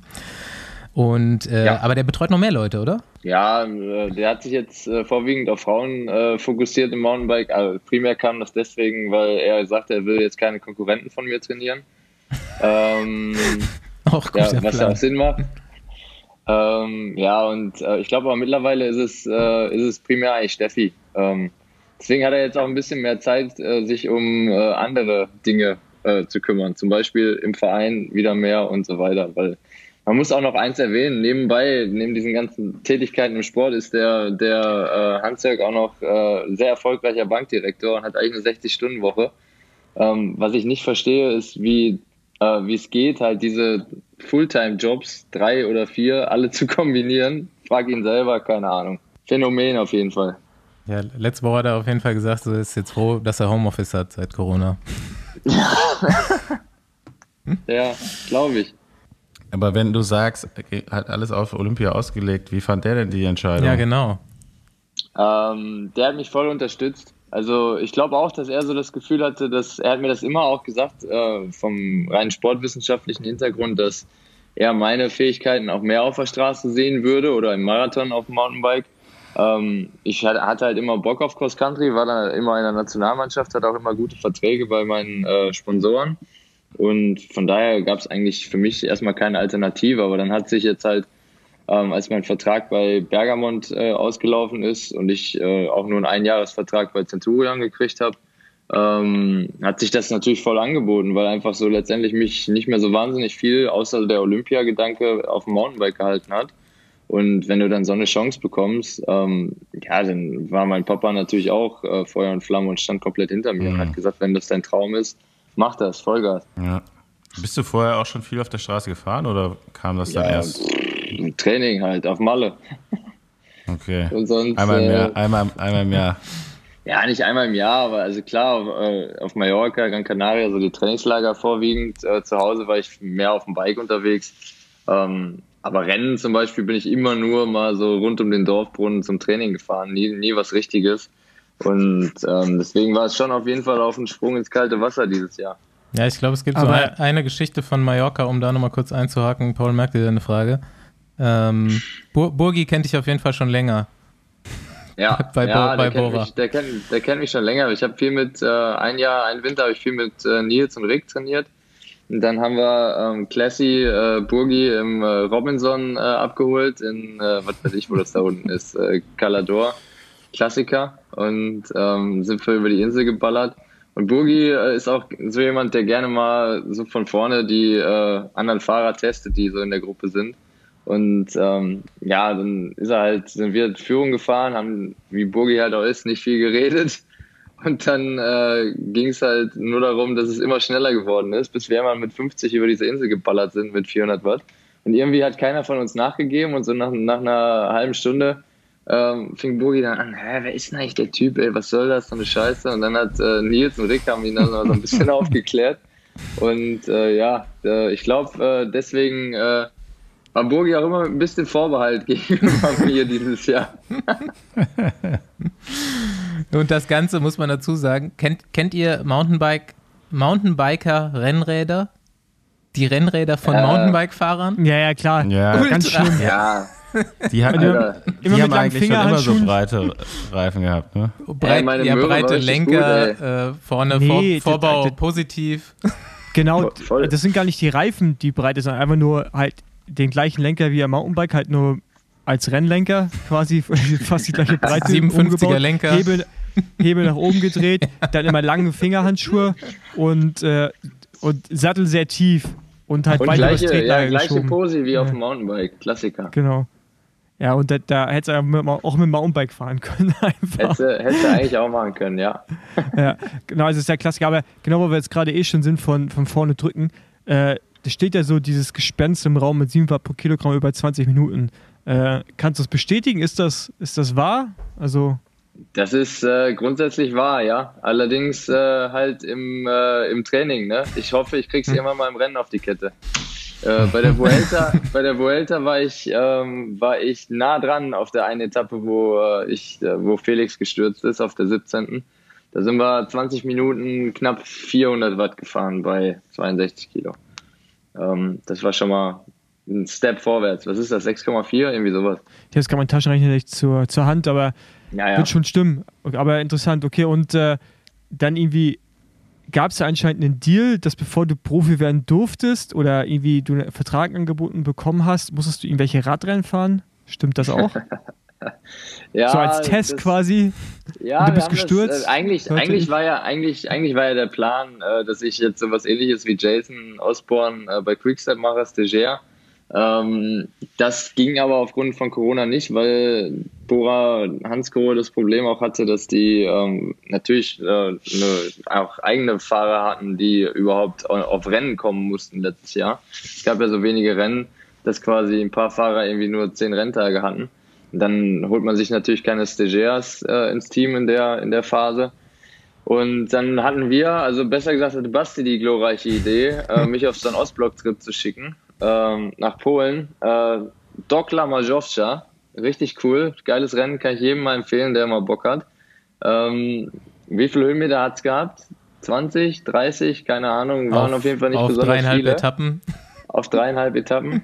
ähm, genau mein Ding. Und da ging es dann letztendlich, haben wir es aber auch dann so kommuniziert, ging es nur darum zu sehen, hey, yo, kann er sich im Feld bewegen, kommt er da heile durch. Ähm, ich glaube, jeder, der in Polen schon mal gefahren ist, weiß, wie der Radrennen gefahren wird. Ähm, war eine krasse Erfahrung. Ich habe es äh, trotz eines äh, nicht von mir verursachten Sturzes äh, überlebt und bin durchgekommen die vier Tage. Und ähm, ich glaube, das hat dann sozusagen alle im Team auch überzeugt, dass der halbwegs äh, auf dem Rad sich bewegen kann. Und ähm, ja, danach ging es eigentlich relativ fix, äh, dass wir auch eine Zusage hatten. Hast du die in jetzt in deiner ersten World Tour Saison was Vergleichbares erlebt zu dem Rennen in Polen? Ja, Tatsache, t- Tatsache wirklich äh, gestern in den ne, Paris-Roubaix für Arme. ah, okay. Ich habe gestern mit Toni Palzer kurz geschrieben und äh, er meint, ich meinte schon so, er hat irgend so eine Story gepostet von wegen äh, Schlägerei oder so und meinte ich so, ja, ihr, ihr fahrt gerade mit, mit dem Messer zur Schießerei. Sind wir auch gestern, sind wir, eins zu eins. so, ich weiß auch nicht, was wir hier machen. Und ich meinte nur so, ja, Parcours ist das für euch, das Parcours. Ja, das, das ist echt so. Das Geile war, ich glaube, es wusste einfach auch niemand in diesem Team, äh, was wir da machen. Also von sportlichen Leiter über Mechaniker, über Physio. Ähm, ich kam da an, das erste, was ich gehört habe, Ben, was machst du denn hier, Alter? Was, was willst du hier? Ich so, ja, keine Ahnung. Die haben mich hier, die haben mich hier hingeschickt. Ich habe irgendwie eine Einladung gekriegt und dann musste ich. Und das war halt gestern tatsächlich so. Also wir sind im Ziel so 250 Kilometer Runden mit den Original Roubaix äh, VW-Stücken gefahren. Und äh, Toni ist so, wir sind erst 100 Kilometer so eine andere Runde gefahren und Toni ist nach der ersten Runde ins Ziel hat gesagt, das ist mir hier zu riskant, hey, kein Bock. Und ich habe gedacht, komm, die eine Runde Pavé gibst du dir, sonst, äh, ja, sonst kannst du dir äh, hinterher nur vorwerfen, dass du es nicht mal ausprobiert hast. Nach der einen Runde wusste ich, dass Paris-Roubaix nie mein Rennen sein wird und äh, war dann froh, dass ich im Ziel rechts im Bus abbiegen konnte. Ja, wieso? Du hast doch Mountainbike-Skills. Das haben mir gestern so viele gesagt und das ist völliger Ja, aber ist ja Schwachsinn. Quatsch, das ist, das ist nicht das Gleiche, Mann. Das kannst du gar nicht vergleichen, ey. Das ist Das, ja, eben, der Fossi, der fühlt mich. So, das, das Ja, ist einfach das, so. das ist so, wie früher mal alle gesagt haben, weißt du, sobald es ihm geregnet hat oder einfach beschissenes Wetter war, ey, du bist doch Crosser, Du bist doch Crosser. Ja, genau, das ist halt so ein Schwachsinn, nur weil man Cross gefahren ist. So, Ja, mag eben. man Ja, sich aber so ein, Rock, automatisch im so ein Dreck zu fahren. Rockgarden beim Cross Country oder ein Pavé, wo ist Ja, der Unterschied? Grund, grundsätzlich kann ich die äh, Denkweise verstehen. Der Nachteil ist im Pavé, wenn so 40 Leute vor dir da reinfahren, ähm, du hast echt wenig Platz so zum Überholen, ne? Und das hilft dir dann auch nicht weiter. Ja, musst du vorne reinfahren. Das, Das, das ist es nämlich, das ist es. Das klappt schon immer besser, aber ähm, ich sag mal so, gerade gegen die Klassikerfahrer und Sprinter äh, ist mit meinen 62 Kilo manchmal dann doch eher weniger zu holen. ja. Ja, der Einzige, der das kann, ist Nairo Quintana. Ja, ist Phänomen für mich. Aber ich glaube, der ist mit, der ist auch klein genug, dass er sich so einfach so durchwursteln kann. Was ich mir noch äh, aufgeschrieben habe, was ich glaube ich, oder was glaube ich auch die Hörer einfach ganz interessant finden, ne? Man hat ja, ich habe ja selber so ein paar Interviews von dir dieses Jahr schon gehört. Du warst auch letztens mal in einem Podcast und so weiter und ähm, äh, deine Interviews sind relativ professionell schon, würde ich sagen. Und ich hoffe, dass wir hier mal so ein paar Insights heute geben können, die, die eben noch keiner gehört hat. Oder man hat es ja auch nicht so oft die Möglichkeit, das zu hören, wenn jemand einfach Naja, jetzt muss ich mal aber kurz unterbinden. Du bist äh, mein Manager und du hast mir immer gesagt, die guten Stories, die soll ich mir für den Besen Ja, genau, das hättest du jetzt nicht sagen brauchen. okay, ganze Einleitung für den Arsch. ähm, ja, ey, jemand kommt aus einem anderen Sport in Straßenradsport, den wir alle lieben und macht Erfahrungen, die halt sonst keiner macht, im Endeffekt. Ne? Ja. Also, so, wir hatten es äh, auf deinem Junggesellenabschied letztens davon, so, dass du öfter gefragt wirst, so, ob du Mountainbike, ob du irgendwas vergleichen kannst, was ist ähnlich, was ist anders und so, ne? Und da hast du eigentlich eine ganz klare Antwort gegeben. Fang mal da an. Ja, es ist, es ist, also du kannst es eigentlich fast gar nicht so richtig vergleichen. Also so ein, Cross- vor allen Dingen Cross-Country und äh, Straßenrennen ist komplett unterschiedlich. Also es geht halt von der Belastung los eigentlich, ähm, über Taktik, Posi und so weiter. Und also das, ich, ich finde das krasseste, was, was ich auch nicht so krass äh, erwartet hätte, ist halt dieses Posi-Fahren. Ähm, dass für jeden, jeden verdammten Berg ein Leadout gefahren wird, dass für jedes, jede Engstelle mittlerweile fast ein Leadout gefahren wird. Und ja, das, das muss man halt lernen. Und ich, also die krasseste Erfahrung, und letztendlich, das habe ich zum Beispiel auch mit Schachi bei der Vuelta besprochen, das hat er mir nochmal klar gemacht, du musst ja eigentlich immer ähm, darüber sozusagen bewusst sein, dass die Anfahrt zum Berg meistens viel, viel härter ist als der Scheißberg selber. Und wenn du das nicht weißt und auch gar nicht so auf dem Schirm hast, dann denkst du jedes Mal, wenn du zu diesen Bergen hinfährst, Alter, was machen wir hier, ey? Wie soll ich da oben überhaupt irgendwie ankommen? Und das war für mich halt das, das Schwierigste jetzt auch im ersten Jahr. Bergauf fahren kann ich, das weiß ich. Aber ähm, halt einfach auch zu, zu wissen, okay, wir müssen halt vor diesem Berg auch schon mal richtig reingehen, richtig tief gehen. Ähm, das hat mir so ein bisschen ohne die Erfahrung auch gefehlt. Und jetzt äh, habe ich nach einem Jahr sozusagen all diese, diese Erfahrungen auch mal, auch die leidvollen Erfahrungen auch mal machen äh, dürfen. Und ich glaube, dass das auch für die nächsten Jahre extrem weiterhelfen kann. Und ja, ich glaube, dass das zum Beispiel auch beim Toni genau das Gleiche ist. Der wird, äh, der kann sein, seine Leistung auch am Berg gut bringen, aber halt immer dieses, dieses auf gut Deutsch äh, Geficke vorm Berg, das äh, killt uns einfach noch. Und da sind die anderen einfach ein bisschen erfahrener und können das, glaube ich, besser wegstecken als wir. Jo, ich habe äh, auch ein Interview, ich glaube, ich weiß gar nicht, ob ich glaube, es war Jens Zemke, äh, der meinte, auch in der Vuelta, ja, wir haben hier die zwei Rookies dabei und ähm, ja, ich weiß, wir haben Anfang vom Jahr gesagt, so wir machen Learning Step by Step, aber das ist hier eigentlich Jump by Jump, was wir hier machen. Ja. Und das fand ich auch. Ja, ich- Also, ich- To- ich Tony sag ja beim Vuelta Toni gefahren. mehr als bei ja, mir.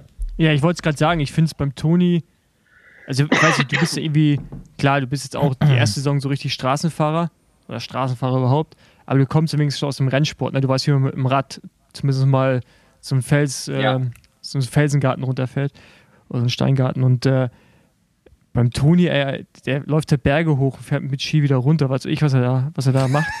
ähm, und das ist halt, das ist halt was komplett anderes, als sich mit anderen Leuten da irgendwie rumzukloppen. Ich meine, du hast schon mal Startsituationen beim Cross Country gehabt, ne?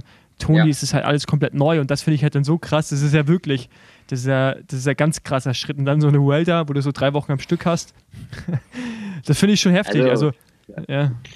Ich kann, kann auch bestätigen, dass äh, es dem Toni gegen Ende hin äh, nicht mehr ganz so gut ging. Ja, ich habe da ein Foto. Also- ich äh, bin. Also auch mental oder, also jetzt schon, war es Ich glaube alles, mental? ich glaube alles. Ja, also körperlich, aber auch vor allen Dingen. Also der hat sich wirklich durchgequält. Ich meine, das war eine Belastung, die, die gibt's äh, in seiner alten Sportart nicht mal ansatzweise. Und ähm, dass er das auch durchgezogen hat.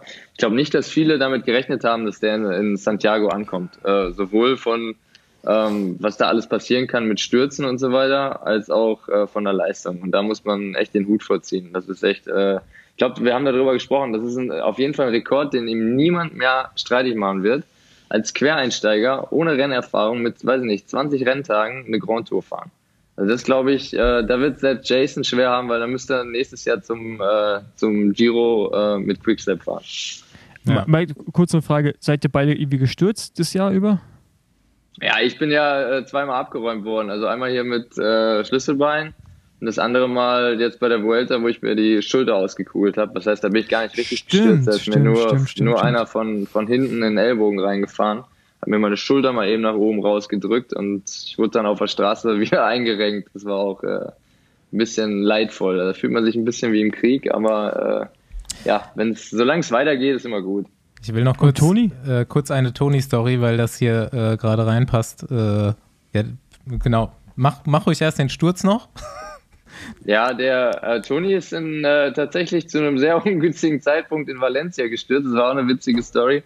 Ähm, er hat da einen Platten gehabt, äh, kurz vor 30 Kilometer durch Valencia. Und äh, wer schon mal Straßenrennen gefahren ist, weiß, dass in so einer Stadt schön immer einer Reihe, das Feld ist zwei Kilometer lang, äh, Vollgas und Toni hinten in den Autos drin. Und ähm, dann war es eh so, dass er mit Kolonnen noch nicht so wahnsinnig viel Erfahrung hatte und so ein bisschen auch von unserem sportlichen Leiter Jens immer angeleitet wurde. Und äh, das ging dann vor allen Dingen so weit, ja, wenn dich einer mitnimmt an der Stange, dann musst du dich bedanken. Und dann hat Toni wohl irgendwie so ganz äh, exzentrisch den Arm gehoben beim Vorbeifahren. Und hast du nur über Funk gehört, ja, so krass musst du dich jetzt auch nicht bedanken, chill mal. Und das war, war wir vorne haben, wir vorne haben da mitgefiebert und haben gedacht, Alter, was ist hier los? Und ähm, da war es dann wirklich so, da ist er dann fast vorne gewesen wieder und dann gestürzt auf so einem, so einem Kreisel, wo, es, wo Öl auf der Straße war. Und ähm, dann waren es noch 80 oder 90 bis ins Ziel. Und wir hatten echt die Befürchtung, dass er es nicht schafft, dass er nicht wieder zurückkommt. Und dann hat er sich aber so festgebissen und war dann irgendwie kurz vor der Windkante wieder da und hat alles gepasst. Aber das war echt Respekt. Und da war auch, ähm, das war glaube ich so, wie ich das weiß, äh, einer der einzigen Stürze, die Toni dieses Jahr hatte. Also der ist sehr, sehr safe unterwegs gewesen. Ich, ich, sag, ich möchte noch eins, Entschuldigung, Basti, dann Kein kannst du Ding. dann gleich deine Sache sagen. Was ich halt jetzt, jetzt auch gerade aus diesem Gespräch halt so krass finde, so Dinge, die für mich normal sind, ne? In der Kolonne zurückfahren, was man zu machen hat nach einem Platten, also wie man sich dazu verhält an dieser Stresssituation, das kennt der ja alles gar nicht, man. Das muss so krass sein, wenn du auf einmal Das muss heftig dann sein. so, so World Tour Rennen fährst oder so große Rennen, die einfach immer schneller werden und du auf einmal hängst du zwischen den ganzen Autos da fest und musst irgendwie zurückkommen und dir sagt einer durch den Funk, was du zu tun hast, bis wir Mario Kart spielen. Ey, das muss echt, das kann, ich kann mir das gar nicht vorstellen. Ne? Also da wird gerade der Respekt auf jeden Fall nochmal größer davor, weil das Voll. sind halt echt Also keine einfachen Sachen. Auf Grand Tour-Niveau auch halt so auch, gesagt. ne? Auf Grand Tour Niveau, ja. Das ist so geil. Ja, hier äh, Geschichte noch zu, wie ging's Toni in, den letzten, in der letzten Woche der Vuelta. Ich kann die jetzt auch nur reproduzieren, denn Hans-Jörg hat sie mir erzählt letzte Woche. Ähm, Ach so. Die waren ja irgendwie, haben zwei Wochen Spanienurlaub gemacht und haben dich dann da auch besucht äh, Mhm. bei der Vuelta. Und er meinte, an einem Tag dann haben sie auf dich gewartet, irgendwie im Garten vom Hotel und ist ja alles auch nicht so einfach mit Bubble und so weiter. Und dann hatte Toni schon so ein Interview da. Also Toni war irgendwie eh schon in diesem Garten. Und äh, ich weiß nicht, ob ich es jetzt richtig erzähle, aber ich versuche es einfach mal genauso, wie er es erzählt hat. Ähm, kam dann Toni zu Hans-Jörg und äh, man war auch völlig, oh, ich bin so, so brutal hier und ich, ich bin komplett fertig. Und ich muss dir vorstellen, gestern erste 100 Kilometer in unter zwei Stunden gefahren oder erste Kilometer, äh, äh, erste Stunde 58 Kilometer gefahren und so und ich bin hinten äh, absolut am Klemmen, all out, alles um dran zu bleiben und dann funkt der Felix von vorne, ja, könnt ihr mir vielleicht äh, äh, paar Flaschen bringen? Äh, und ich, ich bin ausgerastet, ich habe einfach nur zurückgefunkt, unter Bratwurst Ich habe mich totgelacht, ey. Das, aber man kann sich perfekt das vorstellen. Moment, also im Nachhinein, wie Toni das erzählt hat, war es, war es witzig, aber in dem Moment hat, glaube ich, keiner gelacht, weil ähm, wir, waren, wir waren echt einer Reihe wieder, Anschlag. Felix war weiter vorne und wir alle hingen so alle hinten am Klemmen, wirklich. Also das hat er schon gut beschrieben. Und dann hat äh, Gampi hat dann versucht, diese Flasche vorzufahren, ist dann original fünf Posis nach vorne gekommen und kam dann auch nicht weiter. Und dann war der irgendwie immer fünf Plätze vor uns und Felix nur noch dreimal gefunkt, hey, was ist denn mit meiner Flasche eigentlich? Und dann irgendwann war, glaube ich, auch Gampi ein bisschen angenervt und hat nur gesagt, ja, es braucht halt seine Zeit bei so einem Speed, jetzt chill mal. Und das war einfach extrem, extrem witzig. Und ja, so kann man das eigentlich beschreiben. Also das ähm, muss für Toni halt wahnsinnig krass gewesen sein. Einfach, wenn das für uns alle schon echt Anschlag und Limit war, dann war es äh, für ihn äh, mit der fehlenden Erfahrung äh, nochmal viel krasser. Und deswegen ein Riesenrespekt, dass er das durchgezogen hat ähm, und das geschafft hat. Also echt stark. Und wie hat das bei dir alles so geklappt mit ja, die ganze Situation, die du ja vorher auch noch nie äh, so gehabt hattest, mit äh, erster Defekt, Kolonne fahren, was auch immer, Windkante? Ähm, ja, ich, wie hast ich, du dich da zurechtgefunden? Also ich, ähm, ja, sagen wir, klar war es auch ins kalte Wasser schmeißen, aber ich hatte ja so ein bisschen schon mal einen Plan, wie man, wie man fährt und äh, wie man sich auch zum Beispiel im Windschatten ein bisschen versteckt und sowas. Das war ja für mich nicht ganz neu. Ähm, aber ja, ich war auch erste UAE-Etappe, das war mein erstes Rennen für Bora. Ähm, bin ich äh, komplett äh, am ersten Tag ins kalte Wasser reingeschmissen worden. Wir sind gestartet, nach 100 Metern ging die erste Kante auf. Das war richtig nice, kann ich euch sagen. Also das, äh, da habe ich mich ein bisschen an Cross-Country-Weltcup zurückerinnert gefühlt, wo ich dachte, äh, okay, Alter, ich dachte auf der Straße fährt man irgendwie mal entspannter los oder äh, chillt mal die erste Stunde, aber nein. Und dann äh, ja, war es halt der ganze Tag auch nur, nur auf der Kante, nur am Klemmen. Ich war zwar nie in der letzten Gruppe, aber ich war natürlich auch nie in der ersten Gruppe und das war, das war für, für mich halt so ziemlich die krasseste Erfahrung. Da habe ich auch zum, zum Fonzi direkt gesagt, ähm, ja, der, an dem Tag habe ich so viel gelernt wie wahrscheinlich in zehn Etappen sonst. Und muss aber auch gestehen, nach dem Tag habe ich äh, meine Frau angerufen, damals noch nicht meine Frau, und gesagt, ich weiß nicht, ob das mein Ding ist. Ich weiß nicht, ob ich das machen will. Keine Ahnung. Scheiße, ich hänge hier, ich häng hier, häng hier jetzt in so einem Vertrag drin und das, irgendwie ist das Kacke. Und ähm, das weiß ich noch ganz genau. Und dann nach der, nach der ersten Berg, Bergetappe habe ich dann gesagt, hey, nee, ist voll geil, lass machen. Und also das war so ein Auf und Ab der, der Stimmung äh, der UAE. Und ich glaube, so kann man das auch generell beschreiben. Es gibt halt, glaube ich, ähm, für keinen Fahrer, kein Fahrer kann irgendwie alle Rennen richtig gut fahren. Da gibt es auf der Straße halt immer, immer glaube ich, Situationen, wo es, außer, außer Wout van Aert vielleicht, ähm, aber es gibt, glaube ich, für jeden auf der Straße irgendwelche Rennen, wo er sich nicht so gut zurechtfindet und dann wieder äh, Etappen oder Rennen, wo, wo es für ihn passt. Und ich glaube, da muss man sich einfach mit abfinden. Und das war auch so eine Sache für mich am Anfang, die halt sehr schwer war, weil es auf dem Mountainbike halt schon auch so war, dass ich eigentlich auf fast allen Strecken immer gut fahren konnte. Und das, da muss man sich dann mental auch dran gewöhnen. Auch so Geschichten wie gestern, dass man seinen Job halt auf den ersten 100 Kilometern erledigen kann und dann auch äh, guten Gewissens mal aus dem Rennen aussteigen kann. Das war für mich auch neu. Gab es auf dem Mountainbike auch nie. Und ich glaube, ähm, ja, dass, dass das einfach auch so ein Lernprozess ist, dass man mental vor allen Dingen damit auch gut umgehen kann irgendwann. Ähm, das äh, war jetzt auch so eine Erfahrung in meinem ersten Jahr, ähm, die ich äh, machen musste und jetzt ja, zum Beispiel heute nicht da sitze und denke, fuck, warum bin ich gestern ausgestiegen? Hm.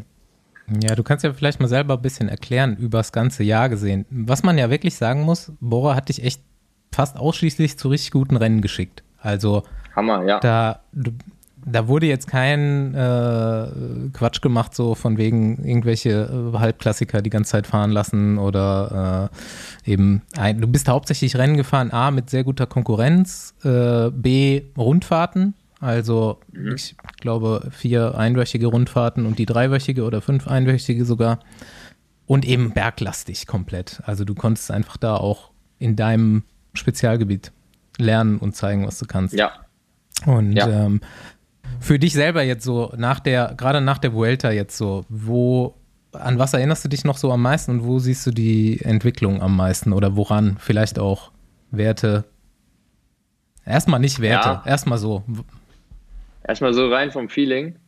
Also, ähm, wenn ich das vergleiche jetzt, UAE und Vuelta, ich meine, das kann man eigentlich ganz gut so machen. Das erste Rennen und jetzt quasi das letzte große Rennen.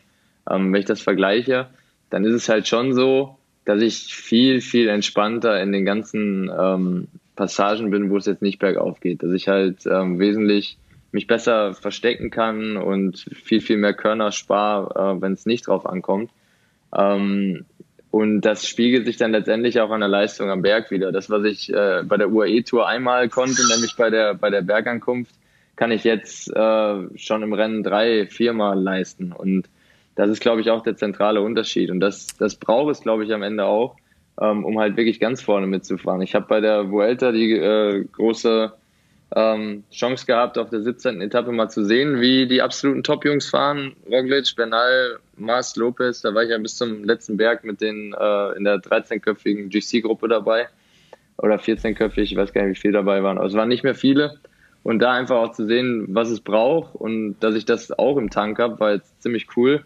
Und ich glaube, so eine Etappe wäre mir ähm, am Anfang des Jahres bei all den Rennen noch nicht gelungen, einfach weil letztendlich da ähm, ja, ich viel zu viel Körner bei irgendwelchen sinnlos Aktionen verschenkt hätte.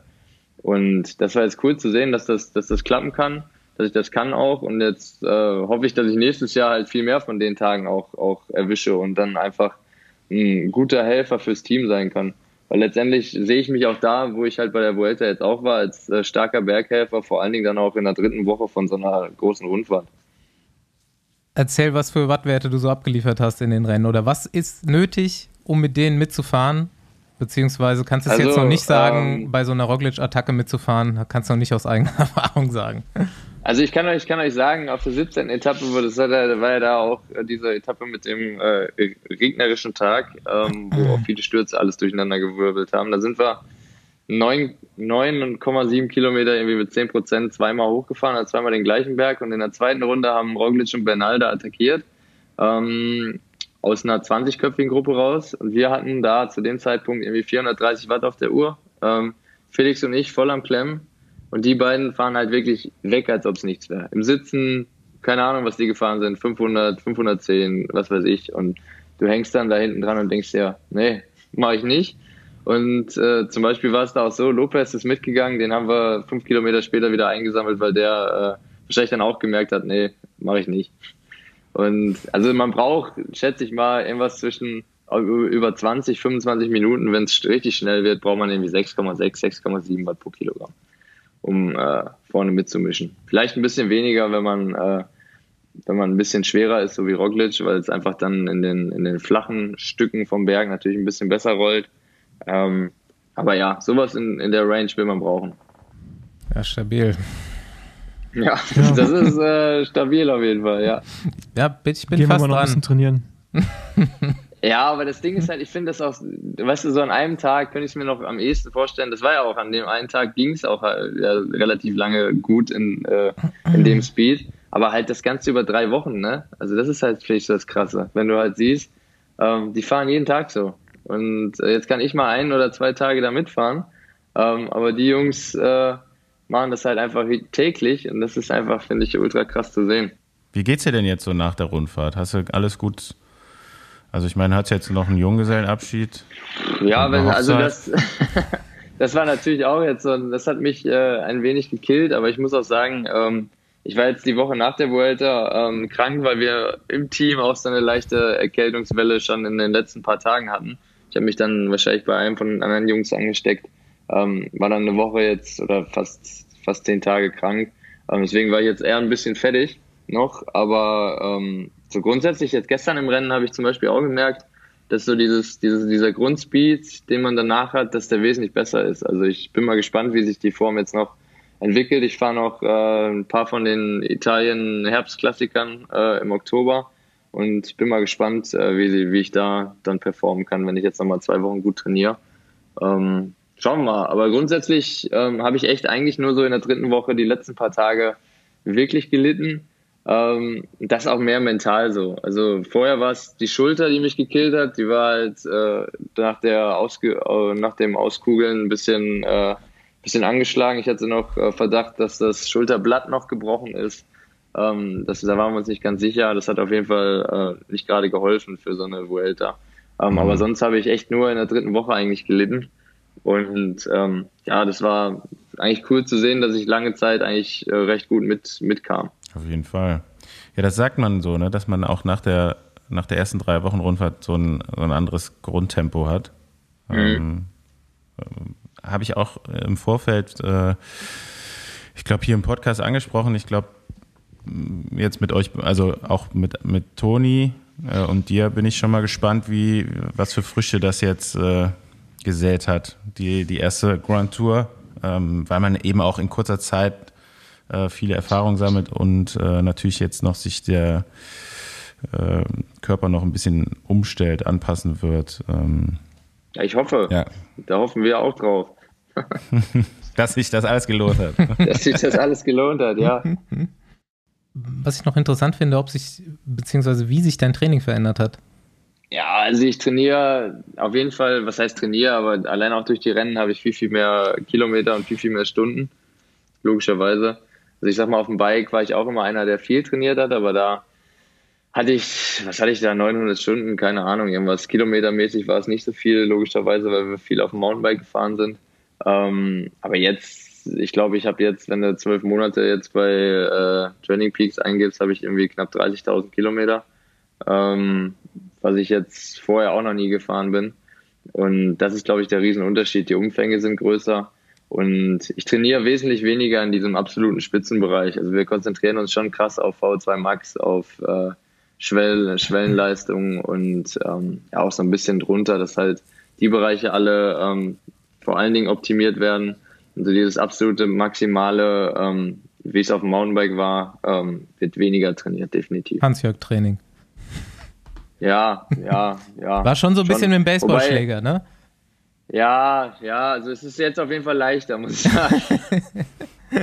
also Tra Training jetzt ist äh, deutlich, deutlich leichter als, als vorher. Das ist es auf jeden Fall mit dem Baseballschläger manchmal. Ja, wobei man halt, ähm, halt, glaube ich, auch sagen muss, dass du halt im Mountainbike-Bereich viel weniger Rennen hast und viel mehr auf den Punkt dann schon fit sein voll, musst. Ne? Voll. Das ist halt der große Unterschied. Das sehe ich halt auch, wenn ich jetzt zu Hause bin äh, und viele Rennen habe, chill ich halt viel mehr. Also da hänge ich, weiß ich nicht, gefühlt mehr auf der Couch, als dass ich trainiere ähm, was aber auch normal ist. Also das äh, sagt mir jeder und das machen eigentlich auch die erfahrenen Fahrer alle so, dass du halt zwischen den großen Rennen einfach auch, wenn du jetzt, sag ich mal, Schlag auf Schlag auf die Rundfahrten hast, einfach nur guckst, dass du dich halbwegs erholst und dann weiter geht's. Anders kannst du es gar nicht machen. So, jetzt wollen wir doch mal langsam zu den Stories kommen, die du dir für den Besenwagen aufgehoben hast. Ja, los, hau raus. ja, ich nicht. Genau, ich, bin, ich bin auf jeden Fall mal unseren äh, WhatsApp-Bilderverlauf äh, durchgegangen gestern. Da, oh ja. Ich lasse lass dich Sachen freigeben, dann, was wir hier zur Folge veröffentlichen. ja, kein Stress. Das, eins der ersten, die kommen, ist so ein Bild. Du bist, du bist doch mein PR-Manager, du musst äh, sagen, ob das geht. So ein Bild aus der dritten Woche Vuelta, da siehst du auf jeden Fall schon richtig fertig aus. Komisch, kann vielleicht daran liegen, dass ich fertig war. Von welchem Tag war das? Weißt du das? Gar kein Plan. Ich, nee, ich, das Gar war vom, Plan. klar, das war vom letzten Zeitfahren. wo ich Ach so, ja, das war nämlich auch so eine Geschichte, wo ich eigentlich dachte, ja geil, letzter Tag, easy peasy nach Santiago rollen. Fonzi, Ben, ich will, ich will dir das gar nicht sagen, aber du wirst mich hassen. Morgen nochmal Vollgas. Das ist ein bestes Training.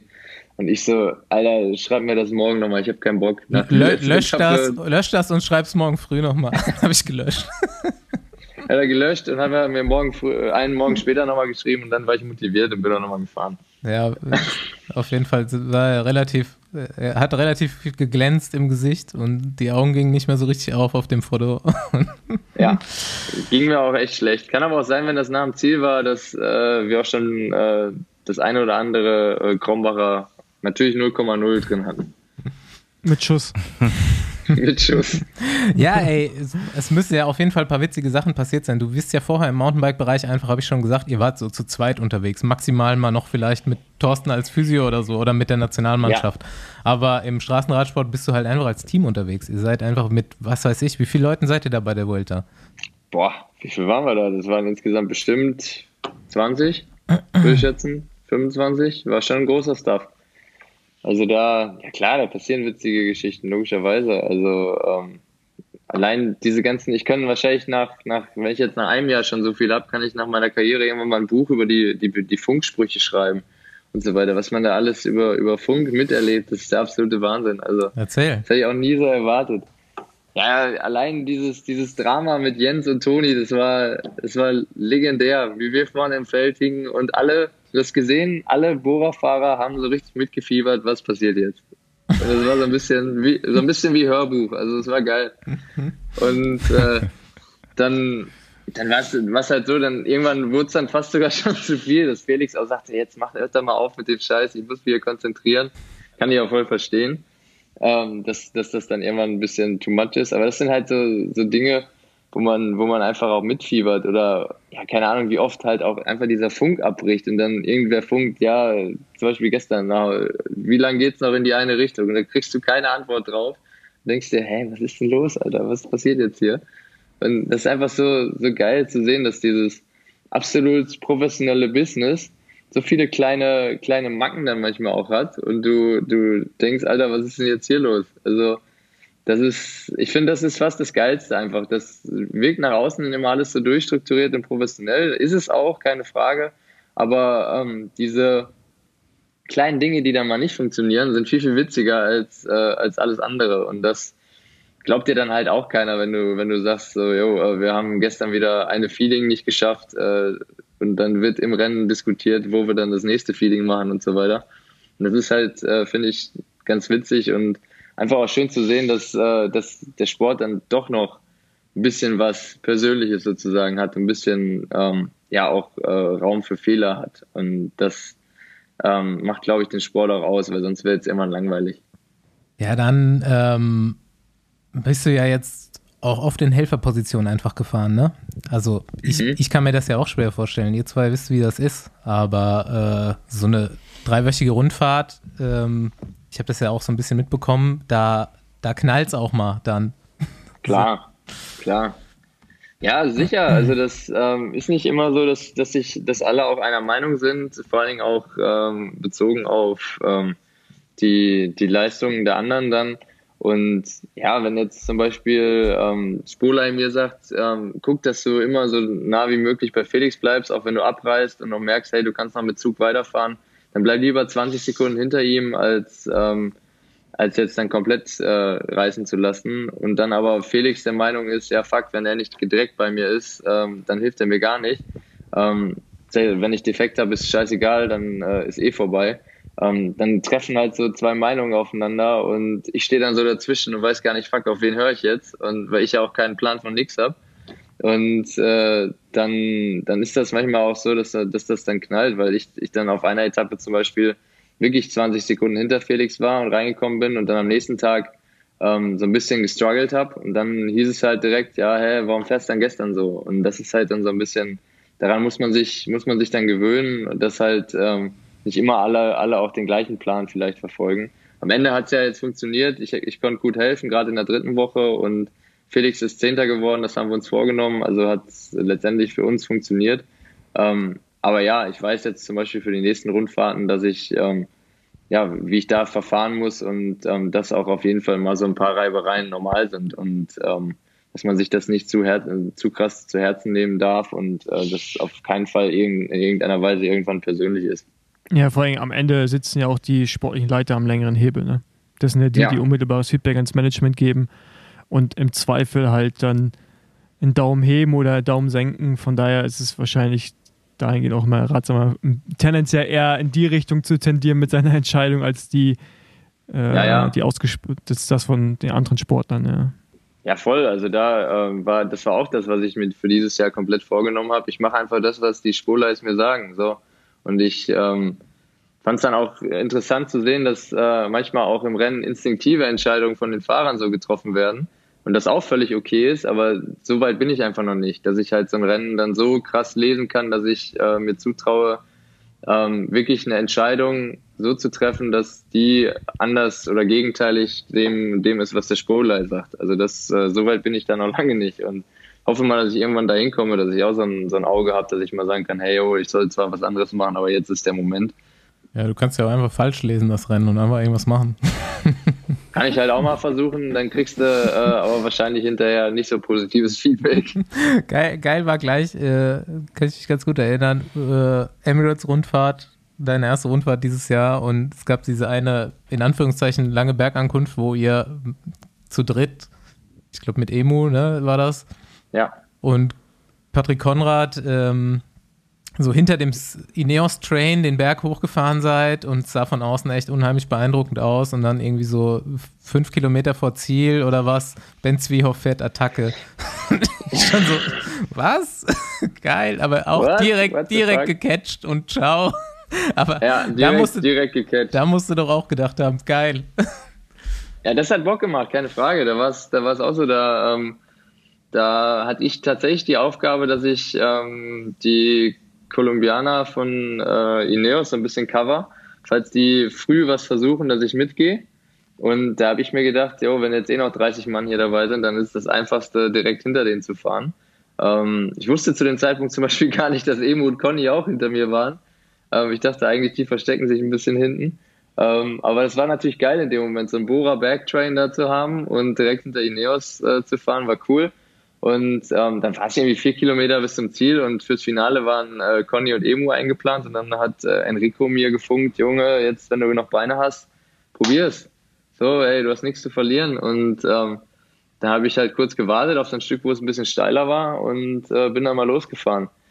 Habe nicht damit gerechnet, dass Martinez mich äh, komplett zerstört danach. Äh, zufährt, drüber fährt und mich direkt aus der ganzen Gruppe eliminiert. Damit habe ich nicht ganz gerechnet, aber ähm, ja, so ist es manchmal. Jo, dann äh, letzte Frage. Die Jungs dachten schon, ich bin das, aber wer ist der weiße Stern von Rüttenscheid? So, äh, ja, ey, das ist äh, René Pascal, unser bester Mann aus Essen. Den hast du jetzt auch kennengelernt auf meiner Hochzeit, Fonzi. Das ist der Schlagergott aus dem Kohlenpott. Ich dachte, ich breche ab. äh, das ist, äh, also ich kann es eigentlich nur jedem mal empfehlen. Das kann man gar nicht in Worte fassen. Das muss, muss man googeln. René Pascal einfach eingeben bei Google. Der war auf meiner Hochzeit, hat da gesungen. Ähm, wer Bock hat, ähm, kann sich das reinziehen. Fonzi hat es in seiner Instagram-Story gehabt. Ähm, ja, Er hat war, auch gewisse äh, Ähnlichkeiten mit Basti auf jeden Fall. Ja, ja, voll. Also Fonzi müsste sich eigentlich nur den, den Bart noch so ein bisschen mit Kajalstift anmalen und dann wäre es optimal. Der ist auch mit Kajalstift angemalt, der Bart. Also Der ich ist kann, da, Kajal. ich kann da also ihr, einfach lacht, ihr lacht, übernehmen, wenn der in Rente geht. kannst du. Voll. wenn, wenn das lukrativ ist, ich mache alles. Ja, ich habe gehört, äh, 20, 20 Minuten, 300 Euro. Naja, Echt? Ja, ja. Basti? Basti, Junge, komm. Also, also ich glaube, die, die, die 300 kriege ich hier bei Crowdfunding zusammen im Besenwagen. Das kriegen wir hin. Okay, äh, Link, Link äh, schickt Fossi demnächst auf Instagram. Äh, ihr könnt Genau. dann supporten. Crowdfunding. ist definitiv. Ist, ist, Bastian, ist nur Playback René natürlich, Pascal aber Marx. Ja, Ist der, egal. der, hat, der, hat auch, der hat auch nur Playback gesungen. Mir geht es ja primär um das Outfit und den Bart. Mir auch. Also ich, ich bin wer dabei, also ich bin mit 150 direkt dabei. So, Okay, ich, ich gebe auch 150. alles klar. wir haben Crowdfunding. ja, äh, müssen wir noch einen guten Zweck zerschlagen. finden. Ja, wir brauchen einen guten Zweck und dann machen wir das. Meine Kaffeekasse. Schreibt mal, schreibt mal in die Kommentare, guter Zweck, wenn ihr einen habt, dann äh, machen wir das. Genau. Jo, Gut. Jungs, ich, ich, ich, ich muss runter ins Casino. Mein, mein Kumpel hat, glaube ich, eine Tasche ist leer und die andere sehr voll und da, ich da brauche Hilfe. Also, Also viel Spaß, Fossi. Verzock nicht alles. nee, ich, ich setze nicht mein eigenes Geld. Der Setz Andi, wollt, rot, setz auf rot. der Andi wollte mich schon überreden, aber ich habe da gar keinen Reiz dran. Ich hole mir jetzt gleich ein Eis und äh, setze mich dann neben ihn dann wahrscheinlich an den einarmigen Banditen oder beim Roulette und gucke zu, wie er sein Geld verdoppelt, verliert, Geil. wie auch immer. Ja. Aber ich werde ihn, bevor er bankrott ist, bankrott ist äh, aufs Zimmer schleppen. Aber vielleicht heiratet er heute ja auch noch, wer weiß es. Alles ist Oh. oder du, oder ihr. oder ich. Oder ihr, ihr. Oder wir, oder wir beide. Übrig, übrigens eine Frage. Ähm, wenn man in Vegas heiratet als deutscher Staatsbürger, ist man dann richtig, also ist man dann quasi. Nee, mach. Nein, nein, easy. ist man easy. nicht, ne? Kannst du, kannst du auch in Vegas äh, zwei Wochen lang annullieren, ist kein Problem. Ah, okay. Eigentlich muss man es mal machen aus Scherz. Einfach so eine, so eine schöne. Ich heirate einfach meinen besten Freund heute und dann lasse ich mich wieder Ja. entscheiden. Ja, kannst du morgen direkt äh, annullieren wieder. Und er hat einen sehr guten Job, also ich könnte Alimente dann ein, einklagen. Kriegst auch eine Green Card dann. genau, ich werde noch ein paar Bier besorgen. Gut. Ähm, schöner Abschluss. Definitiv, romantisch wie immer. Voll. Genau. Jungs, Ja, äh, war mir eine Ehre. Ben, Ja, vielen mir, Dank. mir auch vor allen Dingen. Vielen Dank euch. Ähm, ja, und äh, eine frohe Hochzeit jetzt. Ja, Genau. danke. Und ich glaube, es war mal, mal, mal gutes Insight, so wie, wie die, äh, ja, wie so eine Neo-Saison verläuft für einen Nicht-Neo eigentlich. So. Ja. Weißt, du? So, Ir so irgendwie, nämlich. irgendwie anderer Neo, genau. Aber davon werden wir, glaube ich, in den nächsten Jahren noch mehr, noch mehr sehen und erleben. Yes. Ich hoffe, ich gebe mein Bestes. Genau. Okay, Jungs, vielen Dank. Viel Spaß. Wir hören uns nächste Woche. Viel Spaß. Bis dann. Ciao. Ciao. Bis dann. Ciao. Danke euch. Ciao. Danke.